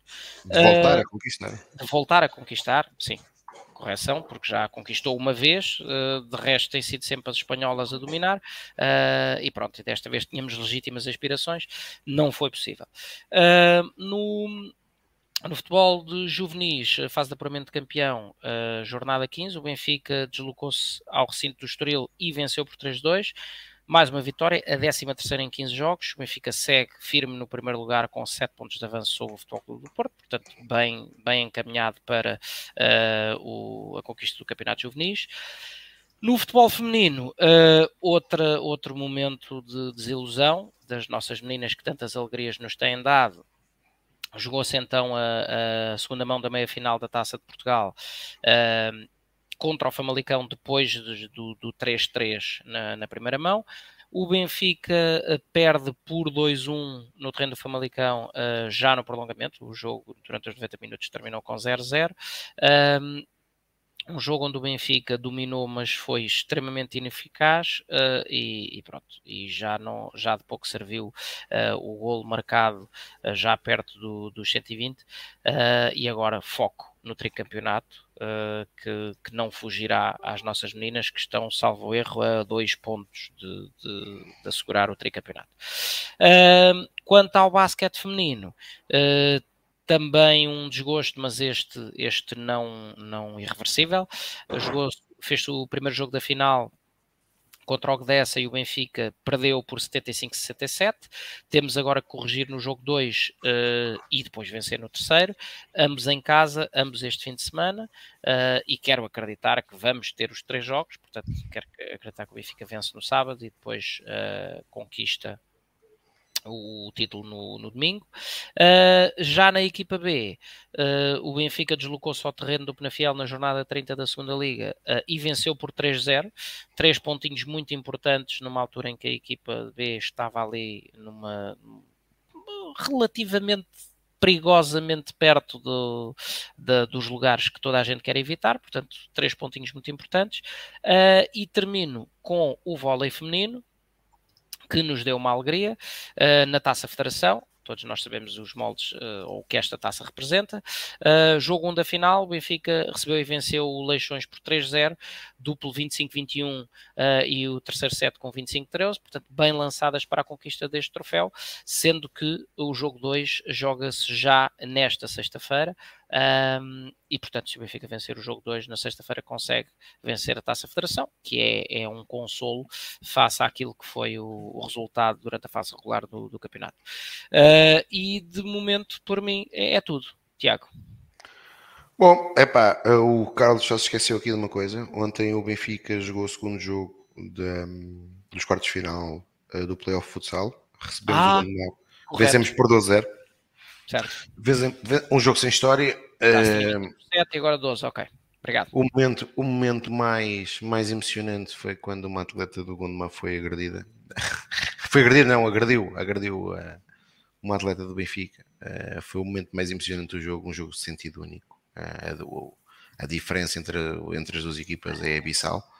Uh, portanto, o, o handball feminino conseguiu também no sábado o apuramento para a Final Four Taça de Portugal, troféu que nós também no ano passado conquistamos. Uh, vencemos em Braga o ABC por 32-24. Somos claramente favoritos, uma das equipas favoritas a conquistar esta competição. Esperemos que o Benfica consiga revalidar este troféu, mas antes há um campeonato para ganhar e para revalidar.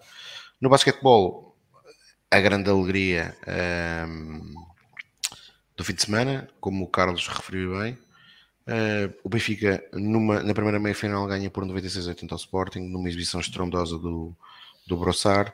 Uh, e depois na final, epá, confesso que para quem não viu, para quem não viu, o melhor, uh, se tiverem a oportunidade, vão à box. O jogo foi transmitido na RTP2 e vejam os segundos finais. E, é, e a cara de Rui Costa quando o jogo acabou. Porque esta equipa do Benfica conseguiu a proeza de depois de um percurso brilhante, o Benfica eliminou o Futebol Clube do Porto uh, para chegar a esta Final Four. Depois eliminou o Sporting de forma categórica na final.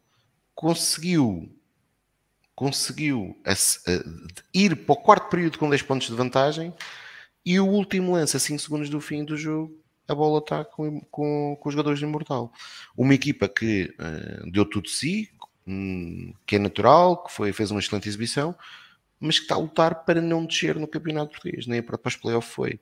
Uh, só por, uh, com alguma felicidade, acabámos por conquistar uma taça que, de facto, o nosso percurso uh, na competição era, era um amargo grande se tivéssemos perdido, porque fizemos um percurso, de facto, imaculado.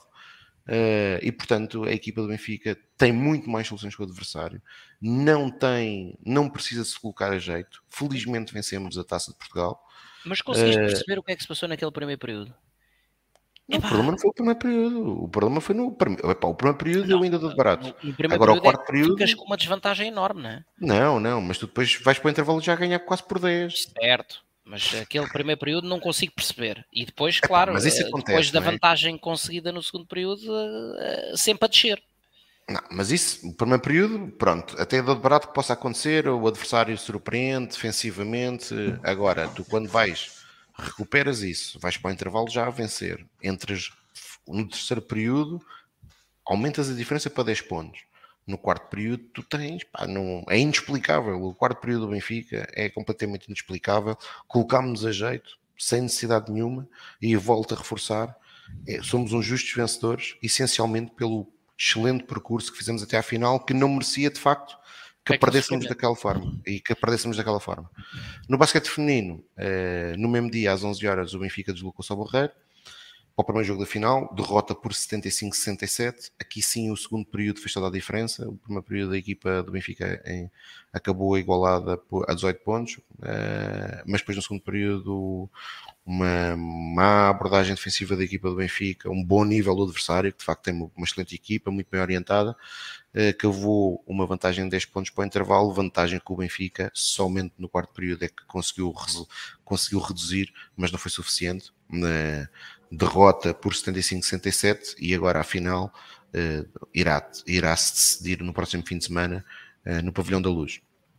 O, sobre o hockey, desilusão no feminino, uh, como o Carlos já referiu, a equipa do Benfica entrou mal, conseguiu dar a volta, mas depois não foi eficaz num momento muito importante do, nesta modalidade, que é os lances de bola parada. O Benfica desperdiçou pelo menos. Nós estávamos a almoçar em Barcelos, mas pelo, pelo que eu vi, desperdiçámos dois ou três lances de bola parada que nos custou caro e depois tivemos um balde de água fria a segundos do fim e acabámos por ser eliminados. Uh, no voleibol masculino, excelente vitória, 3-0. Estamos a uma vitória de uh, revalidar a conquista do título e pela primeira vez concretizarmos um tetracampeonato. Uh, e sobre a taça federação, o Carlos já, já, também já, já mencionou. Agora, falando na agenda, daqui a umas horas, primeiro jogo dos playoffs no Hockey Patins Feminino, não há, não há tempo para chorar a derrota de sábado. O Benfica joga o primeiro jogo dos quartos de final às 21h30 no pavilhão João Rocha contra o Sporting Clube Portugal. Às 21h30 também, eh, quarto jogo da final contra o Fonte Pastardo. Esperar que a equipa do Benfica já amanhã resolva a final do campeonato e conquiste o tetracampeonato. Na quinta-feira, e este é um fim de semana que nós temos aqui a possibilidade de sermos muito felizes, eh, vencendo o Braga e podendo vencer duas competições europeias, mais um campeonato nacional de basquete feminino. Portanto, quinta-feira o Benfica uh, disputa os quartos de final da Liga Europeia às 18 horas em Viana de Castelo, defrontando o Futebol Clube do Porto, adversário que nos derrotou uh, no dia 25 de Abril, no Pavilhão da Luz, mas que, por exemplo, este fim de semana foi eliminado nas meias finais da Taça de Portugal da Final Four pelo Sporting de Tomar. Sporting de Tomar, já agora, os meus parabéns ao Sporting de Tomar, que foi absolutamente brilhante uh, o seu percurso, eliminou o Futebol Clube do Porto nas meias finais e depois na final ganhou a final ao Sporting Clube Portugal, uh, de forma surpreendente, uh, conquistou assim dessa forma a Taça de Portugal. Na sexta-feira às 20 horas, o Benfica tem o primeiro jogo da Final Four da UEFA Cup, contra o Palma, a equipa que, Palma Maior, a equipa que está na condição de, de anfitriã desta prova, obviamente que provavelmente terá muito mais apoio que o Benfica, natural, portanto um jogo muito difícil, mas esperemos que depois no fim de semana, no domingo, uh, possamos ter uma final com o Benfica novamente presente. Às sexta-feira às 20h30 hum, o Benfica desloca-se a Matosinhos para defrontar o segundo jogo na final da Taça Federação de Voleibol Feminino e depois no sábado temos às 11 horas o Benfica que desça para o segundo jogo da final do Basquetebol Feminino, jogo fundamental, fundamental que os benfiquistas compareçam é mesmo muito, muito importante que consigamos empurrar esta equipa para a vitória uh, para conseguirmos ter o grande jogo no domingo às 11 horas. Uh, mas isso só irá acontecer se o Benfica vencer, caso o Benfica seja, saia derrotado, o que deve ser campeão nacional. Portanto, a todos os benfiquistas, uh, é um sábado em grande, ainda por cima o Benfica joga com o Braga, temos muitos jogos na luz. Às 14 horas temos o Benfica CS Madeira, o Campeonato Nacional Feminino, de handball. Depois, às 15 horas, temos o Benfica Lusitânia para a última jornada do, do Campeonato Nacional da segunda fase de basquetebol masculino. Eh, uma vitória garantirá ao Benfica a conquista desta fase, a vitória desta fase e, portanto, a vantagem do fator casa. Uh, adversário que derrotou na última jornada ao Foco do Porto, portanto, todos os cuidados são poucos. 15 horas, uh, isto, isto falando nos jogos no, no Pavilhão da Luz, às 19 horas temos o Benfica Sporting, segundo jogo, uh, dos quartos de final do Campeonato Nacional de Hockey Patins, onde a equipa pode fechar também o apuramento para as meias finais. Uh, no sábado também, às 15 uh, eh, horas, o Benfica, para o Campeonato Nacional de Handball Masculino, desloca-se a Gaia.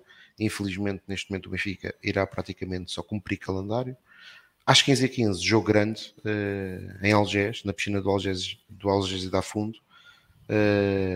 finalíssima contra o Fluvial, quem ganhar é campeão nacional de polo aquático, portanto esperemos que a nossa equipa feminina possa revalidar a conquista deste troféu.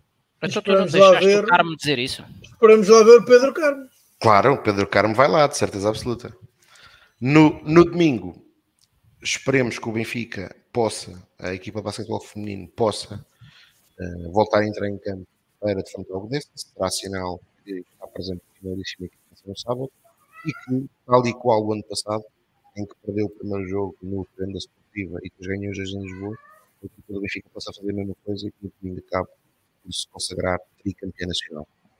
Às 19 horas, este jogo provavelmente não irá ocorrer, porque o Benfica no sábado muito provavelmente irá fechar o apuramento das finais, mas caso não, não o tenha conseguido, uh, terceiro jogo com Benfica Sporting Clube Portugal aos quartos de final da, do Campeonato Nacional do Hockey Feminino.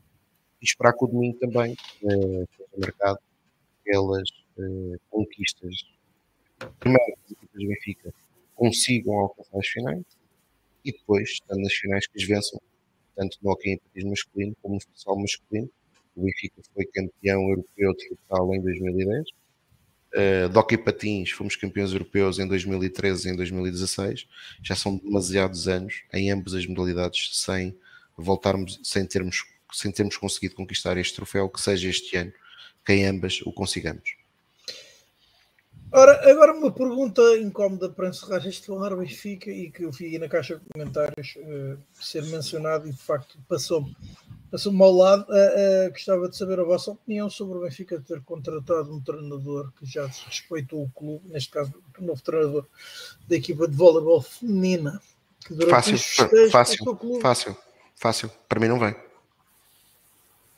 Eu também digo já, contra, banir desde o dia zero. Não, eu, não eu, eu, eu, eu, só queria dar aqui, para já é fácil, mas depois só uma nota. Já, já me disseram que a pessoa em causa até é benfiquista. Se for benfiquista, mais grave é. Mais grave é. Exato. Mais grave é. Porque eu, por exemplo, eu nunca vi até agora, já vi declarações, e vou dar aqui um exemplo, que acho que é até um bom exemplo do, do que estamos aqui a falar.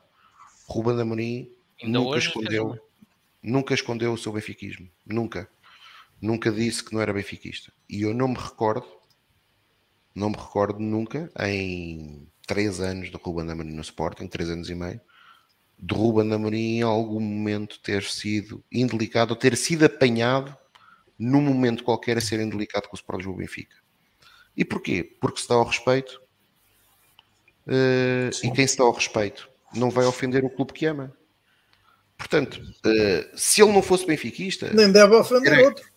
Não, nem devo ofender outro, mas se ele não fosse benfiquista, já seria grave e para mim a porta já estaria encerrada. Sendo benfiquista, mais grave é. É engraçado aqui só como as coisas são. O Luís Couto diz que ele é benfiquista, a Lourdes Simões diz que é portista. Uh, eu acho que acima de tudo é os atos, e os atos é que falam mais alto no, nesta questão.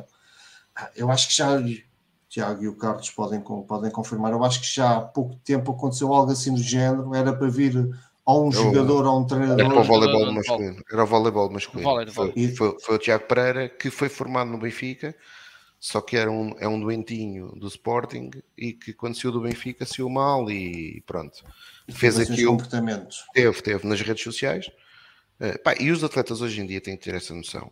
O Benfica já teve há uns anos e um atleta que depois pediu desculpa inclusive. Pá, mas os atletas têm que ter noção que. E é verdade também ao contrário, como é evidente. Se querem ser profissionais disto, têm que gerir as suas redes sociais.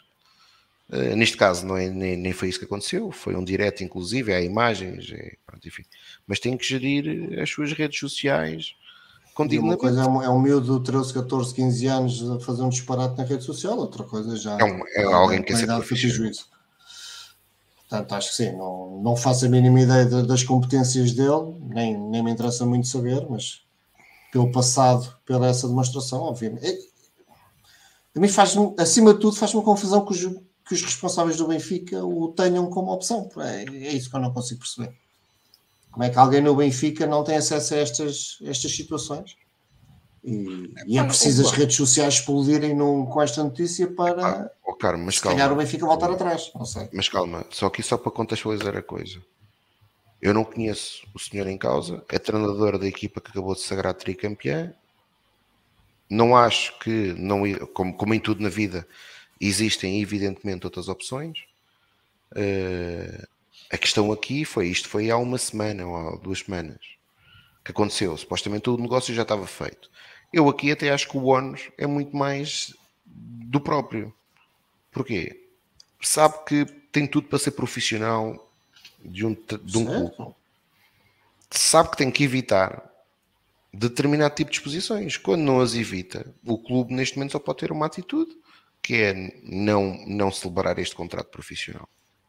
Independentemente da valia do treinador, que é, tem, terá, terá obviamente o seu mérito por ser tricampeão nacional, agora, como é evidente, eh, não será a última bolacha no, do pacote. pacote. Uh, pá, e o Benfica é um clube que se rege por valores, ou deverá se reger por, por valores, claro. uh, e portanto, boa sorte para ele no seu futuro e que perda sempre com o Benfica. Ora, o Carlos já teve uma posição bastante expressiva, curta, ou curta, mas concisa. Tenho mais nada a dizer tema. sobre isso. Exatamente. E, e é então assim que concluímos o Falar Benfica 113. Resta meu nome, em nome do Pedro, do Carlos e do Tiago. Despedir-nos até à próxima semana e então, Voltar uh, de preferência, com um grande triunfo. Com títulos europeus. O Sporting Braga e com títulos europeus no futsal masculino. Viva o Benfica. Ora, Benfica. Saudações Benfica. Viva o Sport Benfica.